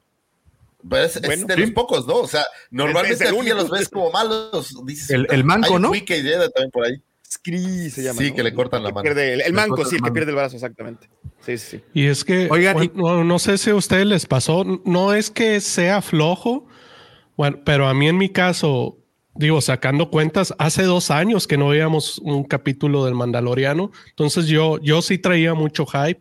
Es, eh, creo que subí mi expectativa demasiado y, y no digo que sea malo, simplemente Ahora sí que caí en, mi propia trampa de no ponerme expectativas altas. Esta vez lo hice y no cumplió con ellas, pero no, no es que sea malo como tal, pues. Pues además veníamos de Andor y Andor. Y creo que les, eh, a la larga de los capítulos vamos a ir viendo cómo el quest, el mega quest se va a ir desarrollando y va a encontrar esa cosa maravillosa que falta, no sé si sea Throne, no sé si sea ganarle, porque pues falta que, algo grande suceda, ¿no? O sea, ya, ya los temas de Grogu creo que eh, pues hace falta o que lo vuelvan un Jedi, o que lo vuelvan un Mandaloriano, o que ya le den como magia, porque si no se vuelve como esta mascota que, que, algo tiene que hacer, ¿no? O sea, la serie trata del mando, pero realmente trata de Grogu, ¿no? Hace falta que Grogu tenga su mega quest y, suceda algo finalmente. Le clavo, con él. Le diste exactamente al clavo es una pareja, al final del día es una pareja, es, es el, el, y, así te lo ponen desde el principio. Y ahorita lo que movía la trama era toda la parte del todo lo que tenía que pasar con Grogu. No sabías qué era lo que estaba pasando y luego sale Luke y luego pasa todo esto y todo el mundo andaba atrás de él. Y ahorita que quitaron esa parte, como que fue así de bueno. Yo, bueno, yo quiero pensar que va a ser Mandalor, el, el, llegar y que no esté envenenado y que después poco a poco la gente empieza a seguirlo y él no quiera. Yo creo que eso se va a tratar. Vamos a ver qué pasa. Oigan, ¿creen que en algún punto Griff Carga se vaya, lo vayan a desvivir? O sea, que vayan a ser los piratas, porque ya le, ya le pusieron el dedo los piratas. Tienen que darle algo que hacer, o sea, y ahorita morir. vale gorro todo. no, no, me digo, tienen algo que hacer al mando. Y ahorita fuera de, ay, se me olvidó el nombre de la, de la, de la que es este, su amiga en, en Tatooine, que, para Pepe Moto, exactamente. Fuera de ella y, Griff Carga, tiene como pocas amigos sociales normales, comunes y corrientes. Entonces. Sí. Creo que fue un capítulo, justo como dice el profesor, poner el preámbulo, pero me parece que fue un capítulo muy corto comparado con los primeros capítulos de las dos temporadas originales. O sea, pues la neta ¿eh? fueron espectaculares. Me refiero no en tiempo, sino me refiero en, en contenido yo me parece que fueron mucho más espectaculares, mucho más sorpresivos. Aquí creo que no pasó nada de ese tamaño como, como haber visto a Grogu. Fue. Es más, fue como un cataclismo en el universo de Star Warsiano, güey. Grogu hizo un, un parteaguas, güey. Y aquí definitivamente es un capítulo que no tiene nada ni cercano a un parteaguas. Pusieron las reglas del juego un poco, eh, su cuate Griff carga, que necesita a alguien que lo ayude a cuidar porque no tiene sherife. Entonces al rato van a decir. Eh, esa es otra cosa. para que me cuide acá. Y, o sea, esa es otra cosa. otra, cosa interesante fue cómo ya, le, ya justificaron la falta de Cara ¿no? se lo quitaron ahí rápido y vámonos a lo que sigue. Se lo llevaron a hueso. se la llevaron a las fuerzas especiales, ¿no? Me, resultó muy, muy trucho eso. Es decir, pues un hueso, ahí es más, la verdad, igual. Y se fue con, la Nueva República. Sí, casi, casi dice, ¿dónde está Caradun? ¿Quién? Se fue a Legend. ¿Quién? Se fue a Legend. Se fue a, su planeta, como en, como en los Simpsons. A Puchi, ¿te acuerdas? Como Puchi en los Simpsons. Como Puchi, claro. Se fue a su planeta, sí. Falta que sacaran así, tal cual una fotografía y le hicieran así. Mira, yo no, sé pues si ustedes, ustedes vieron la serie Sense8. Sí, sí. Le empecé bueno, en Sense8 hay uno de los personajes que en la, entre la primera y la segunda temporada, el actor, no sé qué problema tuvo, lo sacaron. Pero el personaje era parte de ese colectivo de, de estos ocho. Entonces no, lo tenían que reemplazar. Y pusieron otro actor. Y en el primer capítulo aparece y uno lo mira y le dice, qué distinto que estás, ¿no? Le dice. y chao, lo justificaron. Bueno, hubiera hecho lo mismo con Caradun. Sí, Ponían otra actriz. El ah, príncipe del rap. El pelo, ¿no? Chao. Ah, mira, le va a aplicar como, como la de John Frankenstein. Eh, el lunar no estaba del otro lado, le van a decir. Ah, Pero Así como la joroba de Igor en, John Frankenstein, que, que, le cambiaba de lado en cada suena. Como en Hot Shots, que se quita el lunar. Ah, Simón. Hot Shots es un gran clásico, por favor. No tengo que decir eso. Soy gran fan de la 2, además. Este, pero ¿cómo reemplazas a cara de ¿Dónde sacas a otra? Porque no puedes, puedes, puedes, puedes, decir que es como Sam Weasel y que es una cambiaformas. De repente le cambia el rostro. Pero no necesita reemplazarla, güey. O sea, ya perdió su función, güey. Trae otro sherife y ya, ¿no? O sea, no, no creo que sea como vital. O sea, si ya no está en la serie, no cambia tampoco nada. La serie no, trata de Caradón. La serie trata de Mando y de las aventuras con Grogu. Entonces da lo mismo. Si, es más, ni siquiera creo que necesites ese personaje en específico. Trae otro quien sea, a, la, a Pocahontas traerla de regreso y que sea la sheriff, no importa. Ah, mira quién había sido el pirata, hasta ahorita caigo en cuenta, el pirata Gorian Shard, quien es el de, el de barbas de, de Pastito, es el, es el actor, ¿vieron la, la serie esta de Netflix donde un, hay un niño, eh, Sweet Tooth, de un niño que tiene ah, como cuernitos? ¿Te acuerdas de quién lo cuida? Animales. Ah, ¿te acuerdas, güey? Es él, es ese, ese, ah, ese actor, fíjate, se llama, el actor se llama Nonso Anosi. Oye, pero no sé si ustedes vieron la versión live action de, de Swamp Thing. Es igualito, güey. Igualito, igualito. O sea, ahí le hubieran echado ganitas.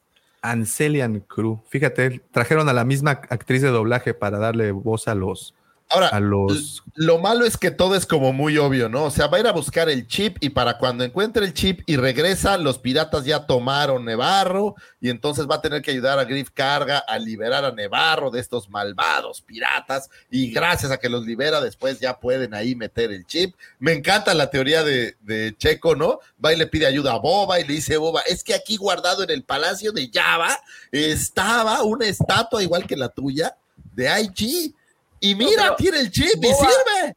Boba lo tiene a Cobb Band, el reemplazo, el nuevo sheriff. Ahí está el nuevo sheriff, o sea, sí, sí, sí, claro. Pero ahora, no pudiera buscar, o sea, no puede ir al Oxxo y comprar otro IG, o sea, en serio son tan raros. Hemos visto ah, no, ya no los fabrican, ¿no? Se acabaron con los no es él. si, ya se si ya se destruyó la memoria, ya no va a ser el mismo, no se va a acordar, o sea, no es su amigo, ¿no? Que creo que hubiera sido lo único rescatable. Pero entonces, pues nada más que vaya que busque otro IG, que vaya con sus amigos los Jaguars, ya ves que andan encontrando cosas en todos lados. Oye, pero si no se acordaría de Grogu, tampoco se acordaría de la misión de matar a Grogu, ¿no? Siento que ahí hay como una, como un pequeño... de la amistad. A ver, no, no, a ver, dice Manu, decirlo sería spoiler. No, adelante, por favor, Manu, di cuál es esa nueva faceta de Grogu, porque aquí estamos eh, justamente tratando de unir esos puntos. No creo que sea ningún spoiler, porque pues no hay como nada publicado. Creo que hay gente que ya vio el segundo capítulo, eh, creo que ya lo sacaron. Oh, ok, ok, ok, ok, ok, ya. Creo, creo, creo. Por, eso dice también Max que para mí no hay spoiler, porque pues no hay ni está explicado. Pero si es así como dices, este, que ya sacaron el, otro capítulo, pues. Creo que para reviewers sacaron el segundo capítulo. ok, ya. Pero no, no, estoy completamente seguro, ¿eh? O sea, creo que.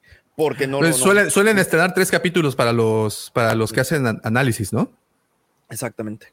Davo, jala tus palancas ahí para que te las dejen desde antes.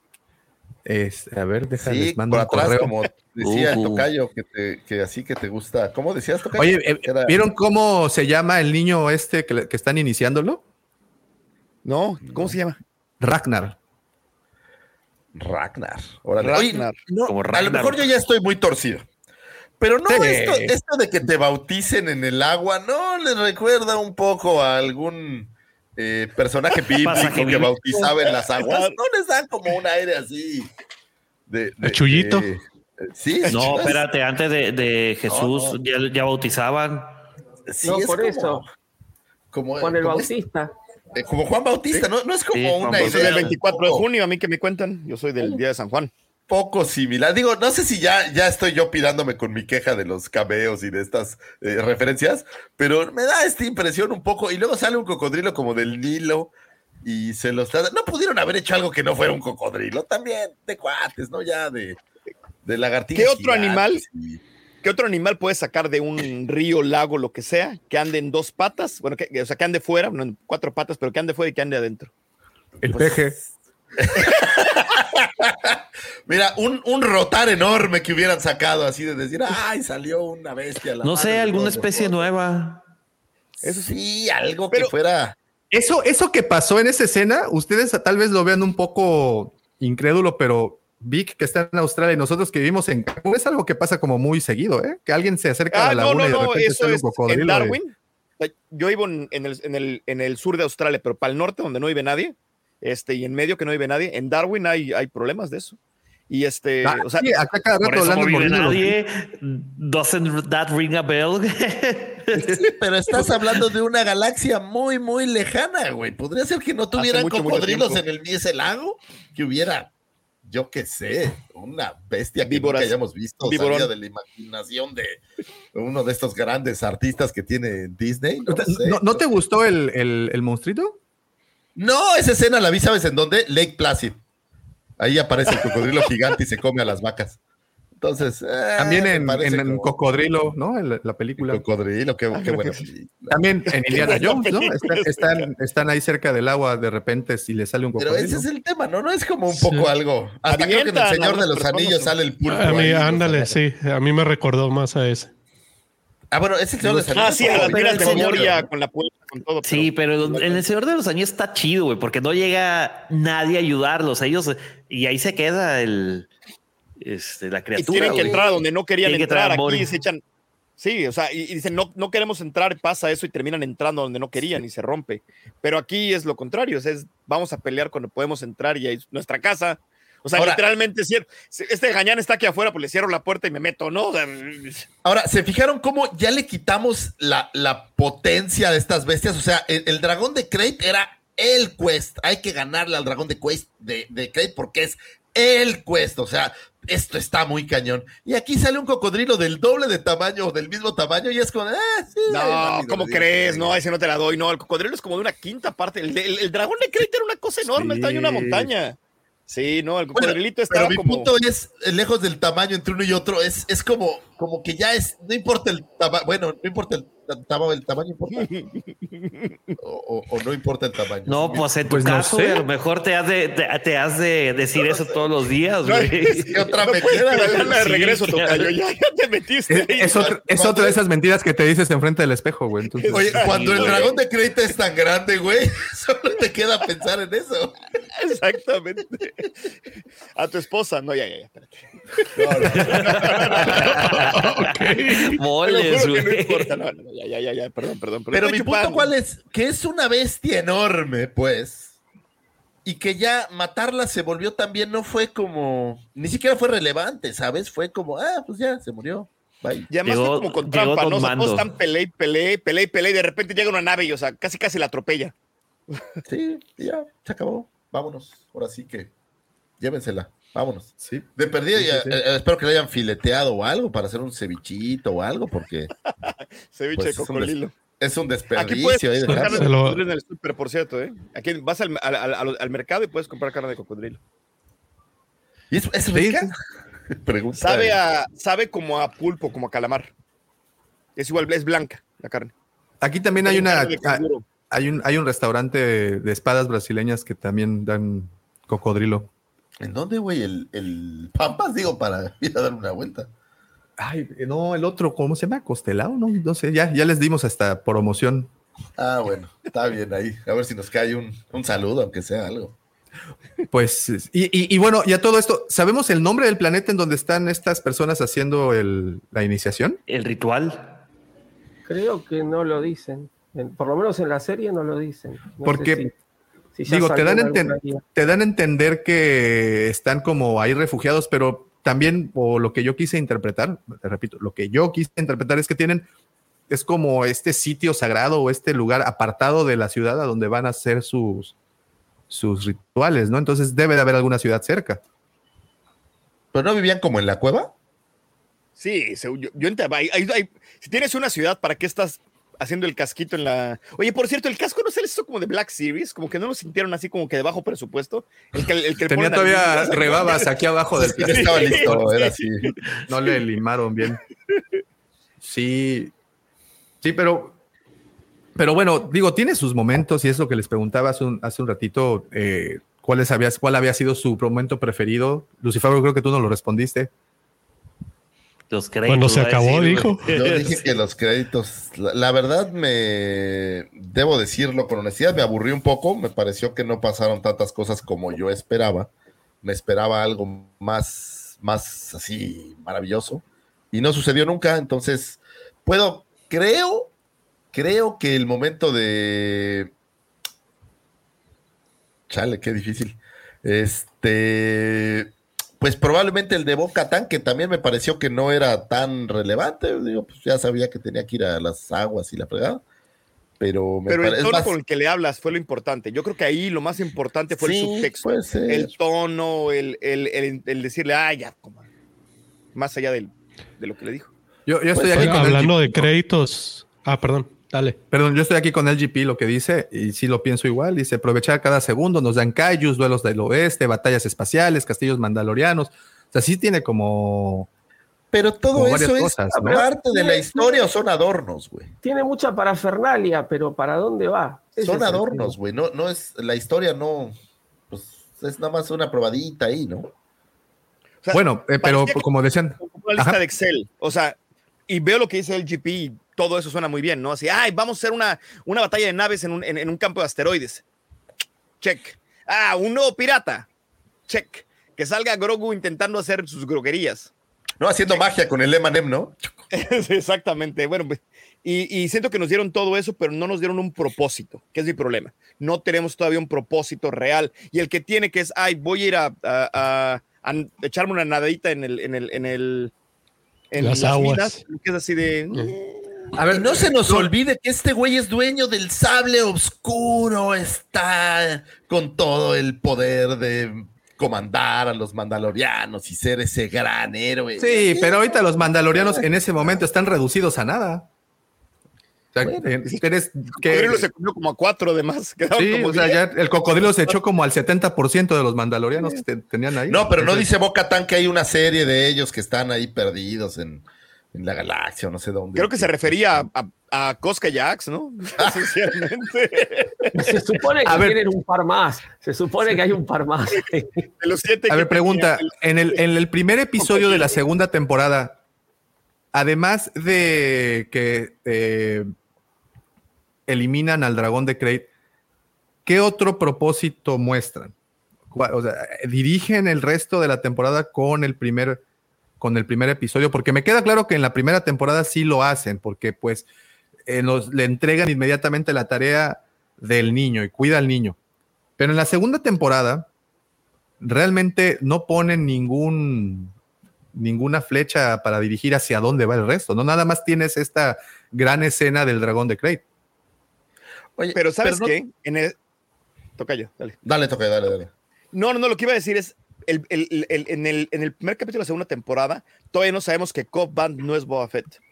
Eso jala un montón. O sea, lo ves, lo ves con la armadura y dices, ay, en la madre va a Boba Fett, va a Boba Fett. Y luego te das cuenta que es Cobb Band y es como toda la parte de la armadura, de Cobb Band. O sea, como que ese, ese problema muy, muy, este, como en primer piso, funciona muy bien porque estaba esperando que fuera Boba Fett. Sí, ah, ok, bueno, no es Boba Fett, pero a ver qué pasó con la armadura. O sea, como que ya tienes un callback a otra cosa muy importante. Aquí como que siento que no, ni siquiera hubo eso. Pues aparte, en la segunda temporada ya sabemos que él empieza buscando eh, mandalorianos que lo puedan guiar hacia algún Jedi. Él ya tiene eh, la misión de llevar a Grogu con los Jedi al final de la primera temporada. Entonces, este, arranca con eso. Y acá es decir, como, como dijo por ahí eh, Max, ¿no? Es decir, la parte de que el mando se quiere redimir ya la vimos en el libro de Boba Fett. No tenemos mucho más avance. Y la pregunta es. De acuerdo, eh. Tampoco es un gran objetivo redimirse. Ajá, exacto. Como que todos decimos, ya déjalos, ¿para qué estás ahí? O sea, como que no es algo que. Con lo que a ver, y para, para ustedes. O sea, no sí, sí, dieron dirección, pero no nos gustó. Exacto. A ver, pero no, un, no una dirección que están dando y que a muchos, a, en lo personal, a mí sí me emociona, es volver a ver Mandalor. Ah, sí. Bueno, sí. Que regresen a Mandalor. No es como que algo que habían pedido muchos desde hace tiempo. Y ahí es hacia donde están en Mandalor dirigiendo. no hay nada. Entonces, como que decimos, bueno, o sea. O sea, Pero hay- ¿para no hay nada, no hay nada, está, está envenenado, no queda nada. Pues, ¿qué es? Sí, pero, O sea, pero el problema ¿a es que no te causa. el quest, el quest de, de hay que redimirse para volver a ser un mandaloriano de su facción, pues es medio churpo, creo yo, ¿no? O sea, No, pero es que pa- para mí ¿qué no, es quieres para, probar, no? para mí no ese es el, el, la- la- el propósito principal. Para mí el propósito principal es regresar a Mandalor, al planeta Mandalor. A mí me, si me- me Yarin emociona no esa, esa guiar a los mandalorianos. Yarin no quiere guiar a los mandalorianos, él se quiere redimir. Él va a Mandalor para bañarse en esas aguas, que lo, lo mejor sería que no las encuentre y que termine diciendo, más sí, me saco el casco y tengo el sable y me siguen todos Estoy igual. feliz. Claro. O sea, él, quiere que le metan a la peda, o así. sea, nada más quiere regresar con sus cuates, es todo lo que quiere. Y, y suena como muy. Sí, es un objetivo muy plano, justamente, como dice Víctor, muy nada. Y ahora, el objetivo de él puede ser eso, pero entonces, ¿y Grogu? Pues ahí te ayuda a controlar bestias o, o lo usas para que mueva piedras Y pesadas. Grogu medio o- que le, le quiso empezar a enseñar a manejar la nave, ¿no? Como que le va a dar su legado, pero tampoco tiene. Si Grogu tendría que haberse quedado con, con los Jedi. Y después veíamos cómo se salvaba. Pues sí, de- pues pero. Pero esta- ¿Quieren que le- a, mí se, a mí se me hizo interesante el giro que le dieron, ¿eh? que preferiría irse con el mando a que, independientemente que ya sabemos que no tomó la tutela de, de Luke Skywalker, a mí me agradó mucho eso. A mí ese no. hubiera el primer Rechazarlo. capítulo de esta temporada. Ese Los hubiera Jedi. sido el primer capítulo de esta temporada y hubiera sido una belleza. Lo que nos enseñaron en el Book of Boba Fett hubiera sido el capítulo, esta, el primer capítulo y todo el mundo hubiera estado aplaudiendo. Y esto hubiera sido como uno de, de medio cajón, de decir, bueno, ok, está bien. Pero si ese hubiera sido el primer capítulo, lo que nos enseñaron en Book of Boba Fett hubiera sido hermoso. A Pelea ver, con Paz Vizla, sacan a Luke Skywalker. ¿Va a regresar Boba Fett? Sí. Obvio que sí. que ¿Quiénes, ¿Quiénes creen que van a salvar a Griff Carga? Necesitas un equipo. No, pero Griff Carga ya dijimos que se va a desvivir. No, no, pero a Griff Carga lo van a atacar los piratas. Eso es una cosa, Eso sí. parece bola cantada. Y entonces, oye, parece partido de América Chivas, va a ser aburridísimo, ya lo sabes. Y entonces, a la hora que, que llegue Din Djarin va a necesitar ayuda, pues es, siempre están sus panas para echarle la mano, entonces le va a echar un grito a Boba, le va a echar un grito a Cosban, y Cosban va a quedar como el sherife. cual Claro. No, y también No, al bueno, otro, este, ¿cómo se pero llama? Cosban ya Este, tiene chamba. ¿Cómo y- se llama? y- No, güey, pero aquí es un pueblo ya de mascatego, güey. No te, ya viste que ya hacen. Ah, este, acá sí hay billete, en. Tatooine siempre están billete, jodidos, No, y si- además ya le mataron si al, ya le mataron al deputy. Claro. Ya le mataron al si ¿ya se queda, se queda en Nevarro, hacen Rangers of the New Republic con. Tenés Profesor, otra serie sabiduría más. pura. Claro, hay que seguir facturando. Sí, Sí que sí, claro, sí. claro. digo. Vamos a ¿Creen que a lo ver. mejor contraten a este, ah, perdón, vamos a ver a este, ay, se me acaba el nombre del sombrero de, de este, ay, se me acaba de ir A, el nombre de a Cat Bane. a Cat Bane. Pero, pero ya lo En mataron. Yo creo que No, lo mataron. bien ¿Cuándo muerto lo mataron? debería quedarse. No lo ¿Cuándo lo mató Boba Fett. En el, sí.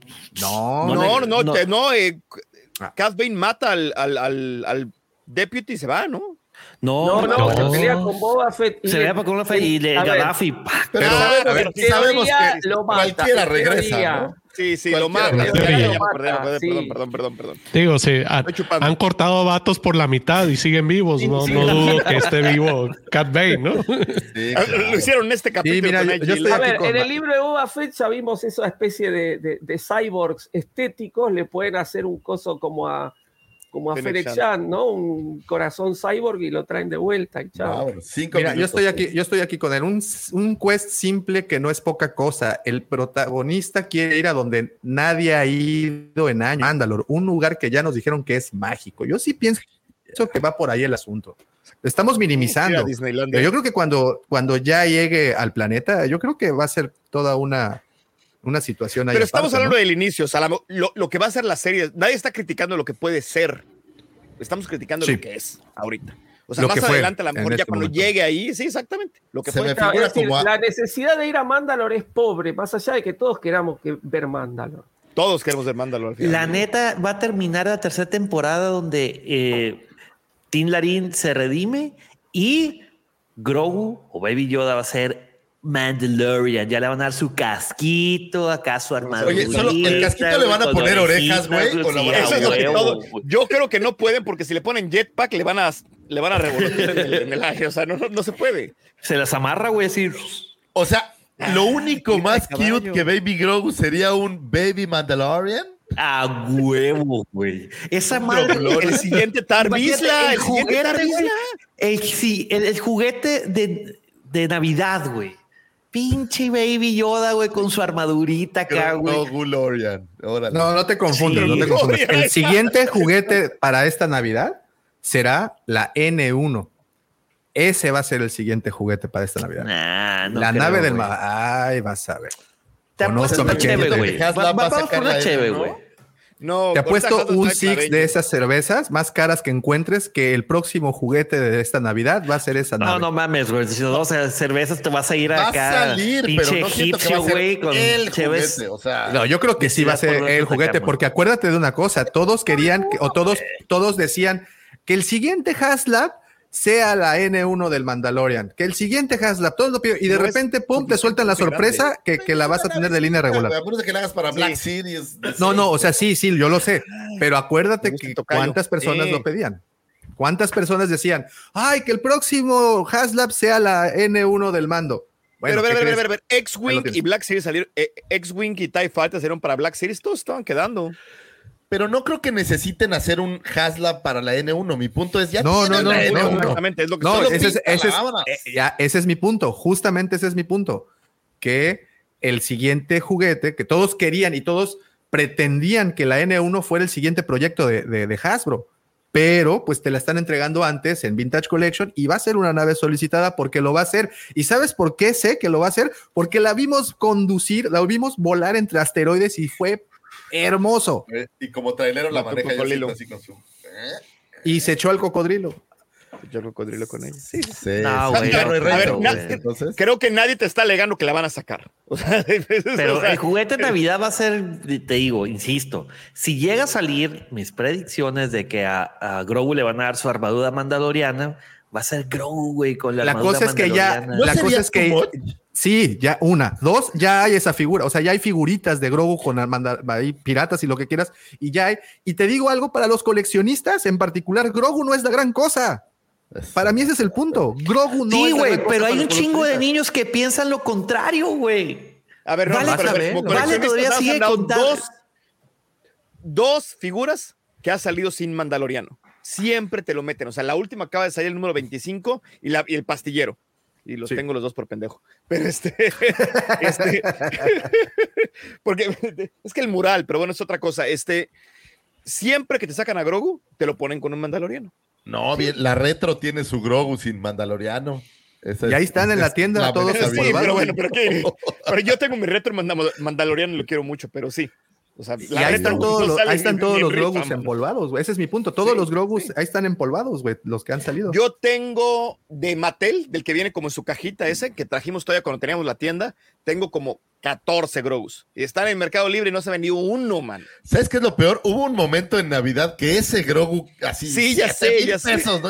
Ay, güey. Y después. uh, Llegó en marzo y todo el mundo lo tenía. Y yo así, puta, 300 pesos, o sea, de, de, de 1800 a 300. Sí, sí, sí, sí. E- Ese, ese Grogu, el, el de Mattel que mencionan, llegó a costar cuatro mil pesos, algo parecido a los, ¿qué? 200 dólares, más o menos, Sí. de, de, de- que originalmente te costaba 700 pesos en, en, Ahora, en el lo super. que dice Manu es sabiduría total. Hay un millón de niños por cada coleccionista, güey. Entonces sí creo que Grogu. Sí, no, no, no, no, de que Grogu sigue siendo un éxito, de que Grogu sigue Ahora, siendo el bien, éxito comercial. ¿o sigue ¿De siendo? verdad creen que Disney va a ser tan mendigo de presentarnos un baby Mandalorian? O sea, le va a poner huevo, las Sí, cosas. a ver, a ver, ¿qué va a a ver, pasar? Huevo, siempre, siempre que digas ¿crees que Disney va a ser tan Joder, ya lo hizo. Te dice La Disney, güey, respuesta sí. es sí. La respuesta es sí. Ya, ya, ya- ya hay tres diseñadores haciendo el dibujito. No, Se pero van a lo vender tienen, güey. el Están en casco de boda, Black güey, Series esa para madre, güey. niños, así en tamaño pequeño de. Te Claro, que hay güey. un comité, Claro, hay un güey. comité ahorita pensando en cómo van a funcionar las orejas. Así tal cual, o sea, Amárraselas, amárraselas. Así, vámonos. No, Eh, sí, vas a ver a Grogu, vas a ver a Grogu rebelde con las orejas amarradas, así que atrás, güey. Y Oye, y Grogu de- es, es, de es la excusa perfecta para que te den permiso de comprar tus monos. güey. Así, ah, mira, para el niño y tú te compras los tuyos acá por otro lado. lo- Yo, así, yo, ay, mira, mira, mira, mira. No, No, pero Grogu sí, sí, sí, definitivamente sigue siendo el personaje a vencer, ¿eh? En- Oye, vas por a cierto, por cualquier cierto, por cierto, hot take, hot take. Odio el nombre de Grogu, yo le sigo diciendo Baby Yoda. Porque Grogu, en serio, híjole, qué mal nombre. Y todavía le dice, his name is Grogu. Prestaste atención cuando Si se tú lo encuentra- dices. Cuando se encuentra con Griff Carga, le dice: Bueno, te podés establecer ahí en las aguas termales, vos y el niño. Le dice: Se llama Grogu. Es decir, es un. A todos, quédense que se le llama Grogu. Yo te, bueno, está Grogu. bien. Pero me gustó más No, la sí, respuesta sí, de sí, Carga. diga, güey. Sí, sí, sí. Si tú lo dices. Sí. Si tú Sigue lo siendo dices, yo también le voy a decir de que no, es que el niño, y que Grogu, sí, sí, eso No, no, no. En la segunda temporada esta, ay, se me va a decir el nombre otra vez de la de la de Tatooine. ¿Cómo se llama este? Pelimoto también le dice, yo no lo voy a decir dice, así. Grogu, no, ¿por qué te pusieron eso? No, no, no. Estoy Oye, ahora- child, te lo, te lo paso. Pero Algo que creo que sería mucho más valioso. ¿Creen que en esta temporada nos entreguen algo de información en cuanto al origen de Grogu? ¿Dónde está eso? Gracias, Tocayo, siempre tú, mira, mano, qué bárbaro. No, no, eso, ¿dónde, ¿Dónde está Pues, eso? en el tráiler lo muestran. O sea, Eso sí vamos mucho a ver. No, de en el tráiler te muestran parte del, del cuando invaden Del el flashback. templo. Del flashback. Sí, pero seguramente van a mostrar la- más información. Para, Pero, pero para mí te dice algo... qué pasó durante Pero la no Orden de la 66, raza, pero... es decir, Grogu Sí. sabemos que No. en algún momento o nació en el templo o lo llevaron al templo. Nos van a mostrar algo del templo, pero no nos Pero van a nada de los mostrar tridáctilos. de la estos, ¿cómo se raza de Grogu, del planeta de Grogu, no lo creo. ¿eh? No, no, Roberto. De hecho, en esa misma entrevista donde, donde John Favreau comenta de que pasaron dos años, dice, con el tema de la raza no nos vamos a meter. George. Lucas así lo quiso Sí. y así se va a quedar. Porque no Van tiene nombre, siquiera cómo- la raza, le dicen tri, tridáctilos, ¿no? Les dicen, de este... Ahí no, ti- no, tiene un nombre que no significa sé. tres dedos. Y, y- pero describe la cantidad de dedos, no tiene nombre ni siquiera la raza. Nunca le han querido decir la raza de Yoda. O sea, No, no, fuera de. Yoda, Grogu Yoda y, esta, y la de Yoda Species. Sí, Yoda Species Unknown, pero con eso no se van a meter y eso mí- está en ¿sabes? audio de John Ahora, Favreau. pregunta, pregunta también capciosa. ¿Creen que si nos dijeran algo del origen de Grogu, Yoda Se cae o el Carl mito. tendrían algo que ver en ese Nah, algún parentesco? nah. Con esta, no, aparte ¿cómo se cae el ¿Cómo se mito. o sea, si? ¿Cómo se llama algo- el episodio 1? Se siempre este. Yaddle. Yaddle. Así, eh, Yoda con Yaddle le hicieron el ya, ya, ya, ya, ya. Yo siempre he creído que ahí hay algo. No, a mí, pero- ¿sabes cuál se me hace una, Oh, no, sin mayor, casco. mayor, se me hace más una sin revelación? fuerza. A mí, ¿sabes cuál se me hace una mayor revelación? ¿Quién rescata a Grogu del templo? Esa no Eso, tiene que eso es lo que Sí, yo creo que eso. Para mí eso va a ser algo, no. algo, algo bueno. Que, que le Espero quiten- que no sigan con la nerfeada de Vader y que salga Vader perdonándolo, una No, cosa así. va a que- llegar que le digan- Y el, el emperador le va a mandar un mensaje que no lo mate. No, Que le diga-. Ojalá y no. Ojalá y no, en serio. No, no. que le digan a la gente la raza y eh, la procedencia y el planeta y todo eso es tumbar el mito y una vez que pase eso, el personaje se cae. Eso es de lo Con por Boba hecho. Fett. Fue lo, que, fue lo que pasó con Boba Fett. Exacto, Boba le Fett no dieron, sabía- le- le dieron la, la procedencia y pues ah, ya no estuvo tan padre. Ah, ya, bueno. sí. Pero ¿estás de acuerdo que es una de esas cosas que, que, que sería, eh, o sea, llamativo para el fan el decir, ay, güey, ya nos van a decir de dónde viene? Han tenido miles Pues, de oportunidades. Claro, y eso es lo que ha- y eso es lo que hace que nos quedemos pegados, el querer saber esa, esa información y evidentemente no van a soltar ese gran recurso. Pues algún día, ¿no? Que, o sea, ¿crees Pues que nunca? ya sí, va a ser pataditas de ahogado cuando ya cuando cuando Disney se- quiera vender se está Star Wars. cayendo como, como el MCU, van a decir, güey, tienes que sacar un bombazo esa hora o nunca, güey. Pero tú crees que a la gente normal le importa? cómo se llama la raza, de dónde Ah, viene claro Yoda. no, O sea, a la gente normal a- no le a la importa gente esta normal, conversación. nada. La gente normal Nada, no nos mira. Sí, sí, no son nuestros seguidores. Exactamente. O sea, a LPG y a Sara Kenobi seguro, sí, pero, pero, pero a mi esposa que está dormida allá arriba. No, claro ¿Quién es que Yoda? no. ¿Quién? ¿De dónde viene? Me vale madre. Es más, es más, sigue siendo Cómpramelo. Baby. Para la gente común sigue siendo Baby, baby Yoda. Y para la gente común Exacto. sigue siendo el éxito de ventas. Y eso sí, y eso realmente estoy convencido de que, de que seguirá siendo. eh, mira, Baby Yoda, te lo dije la vez pasada, es, es el Calvin que le pegan a los camiones que está meando, güey. ¿Sabes? O sea, es como, es el Minion, güey. Es el Minion de Star Wars. Es el mismo. O sea, Star es Wars. ese diseño que eh, trascendió una saga para volverse un icono de la cultura popular, güey. Ya, eso es a lo que la ¿Por qué gente no se vende? ¿Tú tienes este problema en tu tienda? Que el pastillero no se vende. Yo, yo llego y veo el pastillero en todos lados. Porque a los Le coleccionistas les vale madres Grogu, güey, por eso. O sea, hay todas las versiones de, de Baby Yoda, ahí se van a quedar. Ahora, Tienes el razón. Pastillero, el pastillero y todos los Grogus que se venden en solitario tienen el problema del Yagua que hace mucho Kenner nos, nos trajo. Exacto. Es mano. muy Mira, aquí- pequeña aquí- la figura. Aquí hay, y la neta, no, con no Wicked, lo pareciera acaban de hacer con Wicked de Black Series. Mira, aquí hay, aquí hay tres mensajes que de verdad importan. Uno, lo que importa es quién lo rescató. Dos, y todos sabemos que fue Mace Windu. Tres, lo que dice Max, el misterio vende. Yo creo que de fue Artudito. Estaban diciendo que había sido Artudito, que se había metido en Artudito. Por ahí en algún momento vi una teoría. Se lo metió por abajo y Arturito, ay, Sí, adentro, ya sabes. Pues el Artudito ya sabes que es un recurso de trama. Y de repente está, está vacío por dentro, de repente no está vacío por dentro, de repente vuela, de repente. Sí, yo creo que lo rescató. ¿No, ¿No lo había rescatado Reba? ¿No habíamos dicho que era Reba o quién?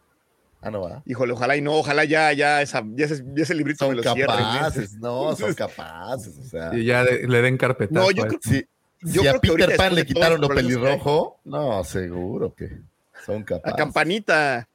Sí, a Campanita ya le hicieron, este, creo que asiática, ¿no? No sé de dónde ya. no, no, no, no, no, le hicieron este.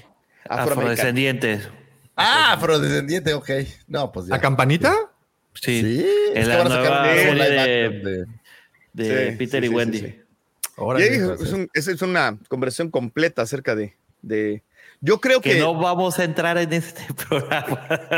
Ok, ok. iba a decir que Leia y Wendy tienen un papel similar y que de repente convirtieron a Wendy en algo que no era igual que a Leia. Este, Leia tenía un capítulo más de, te- te- tenía un personaje más de líder, más de, de, de look after, de, de- de cuidar a la gente para, de, y eso, y, eso era el personaje de Wendy, y al final del día convertirla en, en una guerrera, creo que no va, igual que lo, lo- lo que le pasó a Leia. Y eso fue las cosas que me chocó, o sea, era force sensitive, pero no, no era lo que era lo más importante para ella. Lo más importante es lo increíblemente buena líder que era y cómo la gente lo seguía y el, y el, y el entendimiento y la inteligencia que tenía. Oigan, Siento y, que- y- y- a ver esto, mira, aquí dice Manu, ya en serio, todo apunta que fue Barry Sophie. Ok, ¿y qué les parece que en esta temporada, como ya pudimos ver en algunos de los de los trailers o en algún, sí, en algunas de las imágenes, nos muestran quién eh, rescata a Grogu y nos enteramos que ese Jedi sigue vivo. ¿Y qué tal que no es un Jedi? ¿Qué tal que es Jar Jar? Misa Jar Jar Binks, salva a Baby Grogu. No, ya, ya, ya, ya, sabes, ya sabes, ya, ya sabes en dónde está y qué es lo que está haciendo. No, pero ahí todavía no estaba de payaso, güey, ¿no? Ahí todavía. Saludos. Ah, Sí, claro, es el tiempo. Acuérdate, son cinco años posteriores al, al regreso del Jedi. Saludos, Wolfie. Sí, sí, yo creo que yo, yo, yo, yo creo que puede ser algo interesante. A ver, ¿quién lo rescata? Y que te enteres que ese Jedi siga por ahí vagando. Pero no creo que va a ser un Jedi, güey.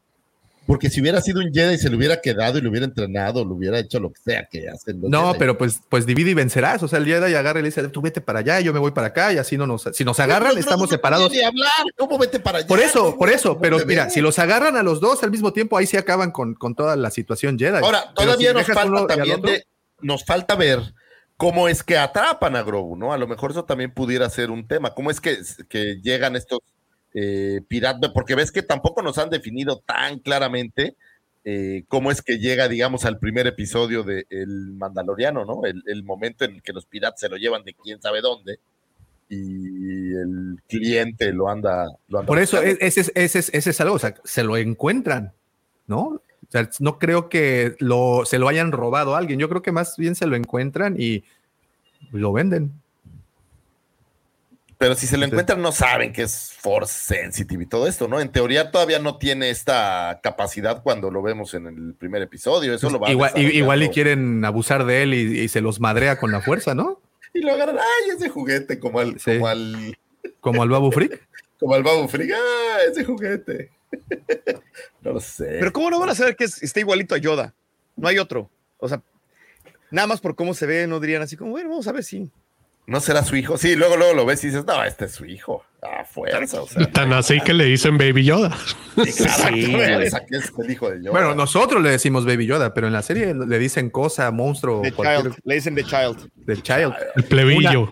Y la, y- No, y, la otra, el- la, la el otra, contrato. ¿Cómo? la otra, contrato o algo así, ¿no? eh, citando un poco a, a Lucifagor, haces. la- siendo la galaxia tan grande, no creo que Yoda fuera conocido por todas partes. O sea, si era conocido entre los Jedi y todo eso. En el Pero imperio, acuérdate ¿no? que tiene como Ramón 400 Fidel. años, güey. O sea, De soledad, güey. Gabriel Pues García no Márquez se quedó corto. Que sea Márquez ya. a mí nadie me engaña. Aureliano ahí Yoda. hay genes de Yoda, güey. Yo no sé, ahí, ahí yo creo que, yo sigo creyendo que Yoda y Gerald tuvieron una, Yo también como creo lo dijera mismo. María. Conchita Alonso, una Y noche de raza desconocida. Vimos Rasparon dos. peludos, sí, yo también creo lo De mismo. algún lado se cae. A menos de que me digan que son hermafroditas y se dividen o alguna cosa así, yo creo que ahí Como en hubo- Jurassic Park, puede Hacen, ser. hacen lo que le conocen como la mitosis. Sí, yo creo que hacen ahí algo y tiene que tener algo que ver con Yoda, güey. Si no tiene algo que ver con Yoda, no va a tener sentido nada. Pues tiene que ver porque es su misma raza, ¿no? no, pero es su hijo, vas a ver. Eso han de decirnos de nosotros los marcianos, güey. Fíjate. Han de ser, han de ser parientes. Pues somos Porque parientes, están iguales, mira, los dos están, simio. están- están igualitos. Yo que estoy en Australia todo el tiempo dicen, oye, conozco un mexicano, ¿no es amigo tuyo?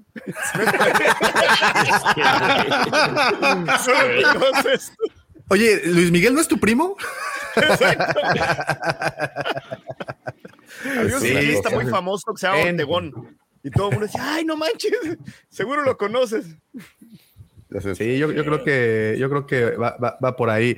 En fin, señores, pues esta plática puede durar mucho y la realidad es de que no sabemos lo que pasó. Aparentemente el único que sabe lo que pasó es nuestro querido amigo Manu, que está aquí en el chat, pero como bien dijo, estaba disfrutando mucho de la conversación y quería seguir haciéndolo y por eso no nos soltó el spoiler.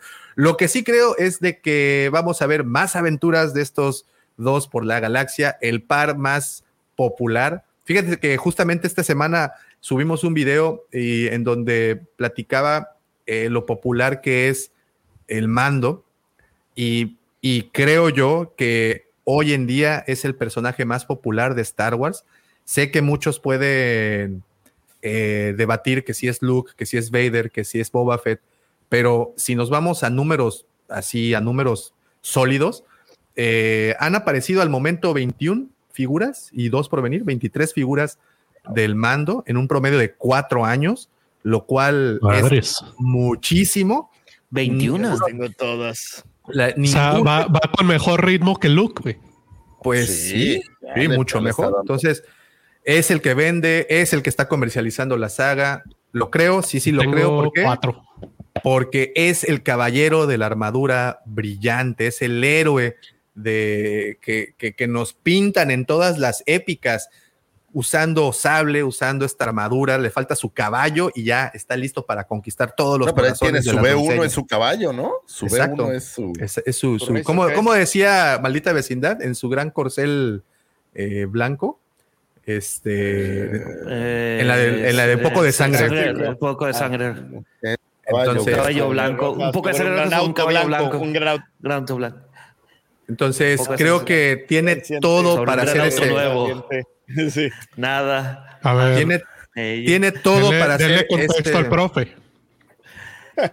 Oye, Ah, y- bueno, y, ¿puedo decir el- algo disruptivo? Espérame, güey. Va a haber que explicarle al profesor primero porque está así con cara que y Ah, este perdón. trío de tontos que No, está. a ver, explícale después. Es, es una canción de una banda muy, de, de una banda mexicana que se llama La Maldita Vecindad. Dentro, eh, esa banda compuso una canción que se llama Un poco de sangre. La canción habla acerca de a un chaval que le regalan, su papá le regala un carro. Un carro, y entonces el, el chavo este lo ve y dice de que, wow. Entonces habla acerca de que eh, mientras estaba dando el rol, atropella a un li- niño limpia parabrisas. Entonces habla un, po- eh, un poco de sangre roja sobre un gran auto nuevo, un poco de sangre roja sobre un gran auto blanco. Ese es el contexto de. Y era lo que Baby. Gracias. Gracias, gracias. Pepe. Gracias. De nada. Estos cinco minutos fueron follow. patrocinados por el señor Pepe Mendoza. Eh, entonces, y Rocco. sí, eh, entonces tenemos muchas aventuras. Sí, creo que es el nuevo héroe de la saga. Sí, sí, vamos a ver cosas muy interesantes. No creo que, no creo que este episodio dicte el ritmo del resto de la temporada. Yo creo que, como dicen, se topió las cosas. Hizo nada más el. Eso decíamos en. Obi-Wan toda la temporada, güey. Pero no, no, me No, lo compares, por favor. No, no, no, me eches el chahuizle. No, no, tocayo. no, no. Por favor, no. Por favor, no. Ahora sí. Me vas a hacer No, no creo, no creo. Está bien. Está No bien. Hay creo. gran- Ahora, ojo, hay grandes expectativas de la serie. Creo que este capítulo no le ha hecho. Más grandes Eh, que Obi-Wan, ¿tú crees? Yo creo que, yo, honestamente, No sé. ¿eh? yo creo que, que olvídate de los fans, pero al público en general, yo creo que le llamaba mucho más la atención esta tercera temporada que Obi-Wan. ¿O que Book of Boba Fett? Nah, que con Boba Fett. Sí, las sí. expectativas, las expectativas. Book of Boba Fett. No Ah. sé. Lo que pasa es que, ¿sabes qué? Tenemos contexto de esta serie y de las otras dos no teníamos contexto. Y el tema es que a la gente de a pie sí vio el Mandaloriano y creo que Buco, Boba Fett o incluso Obi-Wan, no tanta, vamos, como Andor también, o sea, no siento que sea la misma, es más, no siento que sea el mismo público viendo estas series enfocadas a estos personajes que la gente que está siguiendo el Mandaloriano, creo que el público es más amplio, podría equivocarme, pero creo que es, está, el mando tiene esta ventaja de ser un poco como el MCU, haberlo hecho más universal, o sea, haber hecho como más eh, menos de nicho y más al público en general. Esa es mi impresión. Y digo, creo que Baby Yoda, o como lo llamemos, tiene una gran carga en eso, que hizo que, que la gente lo viera sin necesidad de ver todo el demás eh, bagaje que hay. Y me parece que el caso de Obi-Wan, Andor, el libro de Boba Fett, la gente lo disfrutaba más cuando tenías este, toda esta historia detrás. O sea, ver a, a- a Boba Fett, pues era chido porque sabías todo lo que estaba detrás. Pero si no sabías nada de eso, pues era como eh, su armadura. Ahora insisto, fu- fueron dos años de espera sí. para el mando. Eso yo creo que también, eh, no nada más a, a los normales, sino a los nosotros, a los raros, este, no- nos traía así con esa expectativa muy alta, ¿no? The circle is now complete. When I left you, I was but the learner. Now I am the master.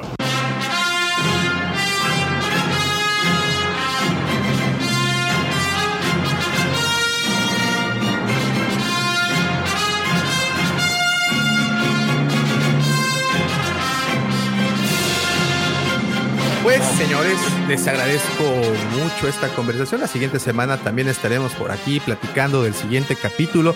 Esperemos que ya la siguiente semana también se nos una nuestro buen George, que, que sufrió de insomnio, según él. Glu, glu. Este, pero, pues. sí, pero, pero, vaya, para- vaya, para- tengo un pero- rival. Sí, pero en fin, señores, muchísimas gracias. Gracias a todos los que estuvieron comentando desde temprano. Muchas, muchas gracias porque saben que cada uno de esas opiniones enriquece mucho, mucho el contenido de este su programa hablando de Star Wars. Muchísimas gracias. Pero nada de esto hubiera sido posible sin la colaboración, sin los comentarios puntuales, incendiarios y polémicos de mis queridos amigos Pepe, el Checo, el profesor, nuestro querido invitado directamente desde Diseñoños, Víctor y, como siempre, de lujo de Coruscant, el segundo sol de Tatooine, mi querido amigo, mi hermano, arroba Lucifer. Muchísimas gracias a todos los que nos escucharon. Ha sido un placer traerles estas bonitas historias, comentarios opiniones. Esperemos que hayan sido de su agrado, que hayan encontrado coincidencias o descoincidencias, voy a decir. Muchas gracias a nuestras familias, esposas, nuestras esposas, novias, amigas, hijas, mujeres. Felicidades por su gran día. Les mandamos un gran beso, mi querido profesor. Qué gusto tenerlo aquí. Nuestro querido invitadazo de lujo, mi querido Tocayo. Gracias por estar aquí. Checo, Pepe, mi querido George, que se quedó perdido en los en los brazos de Morfeo y esperemos que a Morfeo y Novaco. Entonces les mandamos un gran abrazo a todos. Eh, gracias por estar con nosotros. Mi cuñado Juan, le mandamos, oye, Juan es un fan de este programa. Le mando un abrazo grande porque siempre se acuerda de nosotros. A los Juanpitas mayores también. Y bueno, pues qué sería de este show sin nuestro querido señor productor, esa mente siniestra que nos da camino y curso y que hoy en día llamamos ChatGPT. Muchas gracias ChatGPT por, por designar los caminos de este programa. No, no es cierto.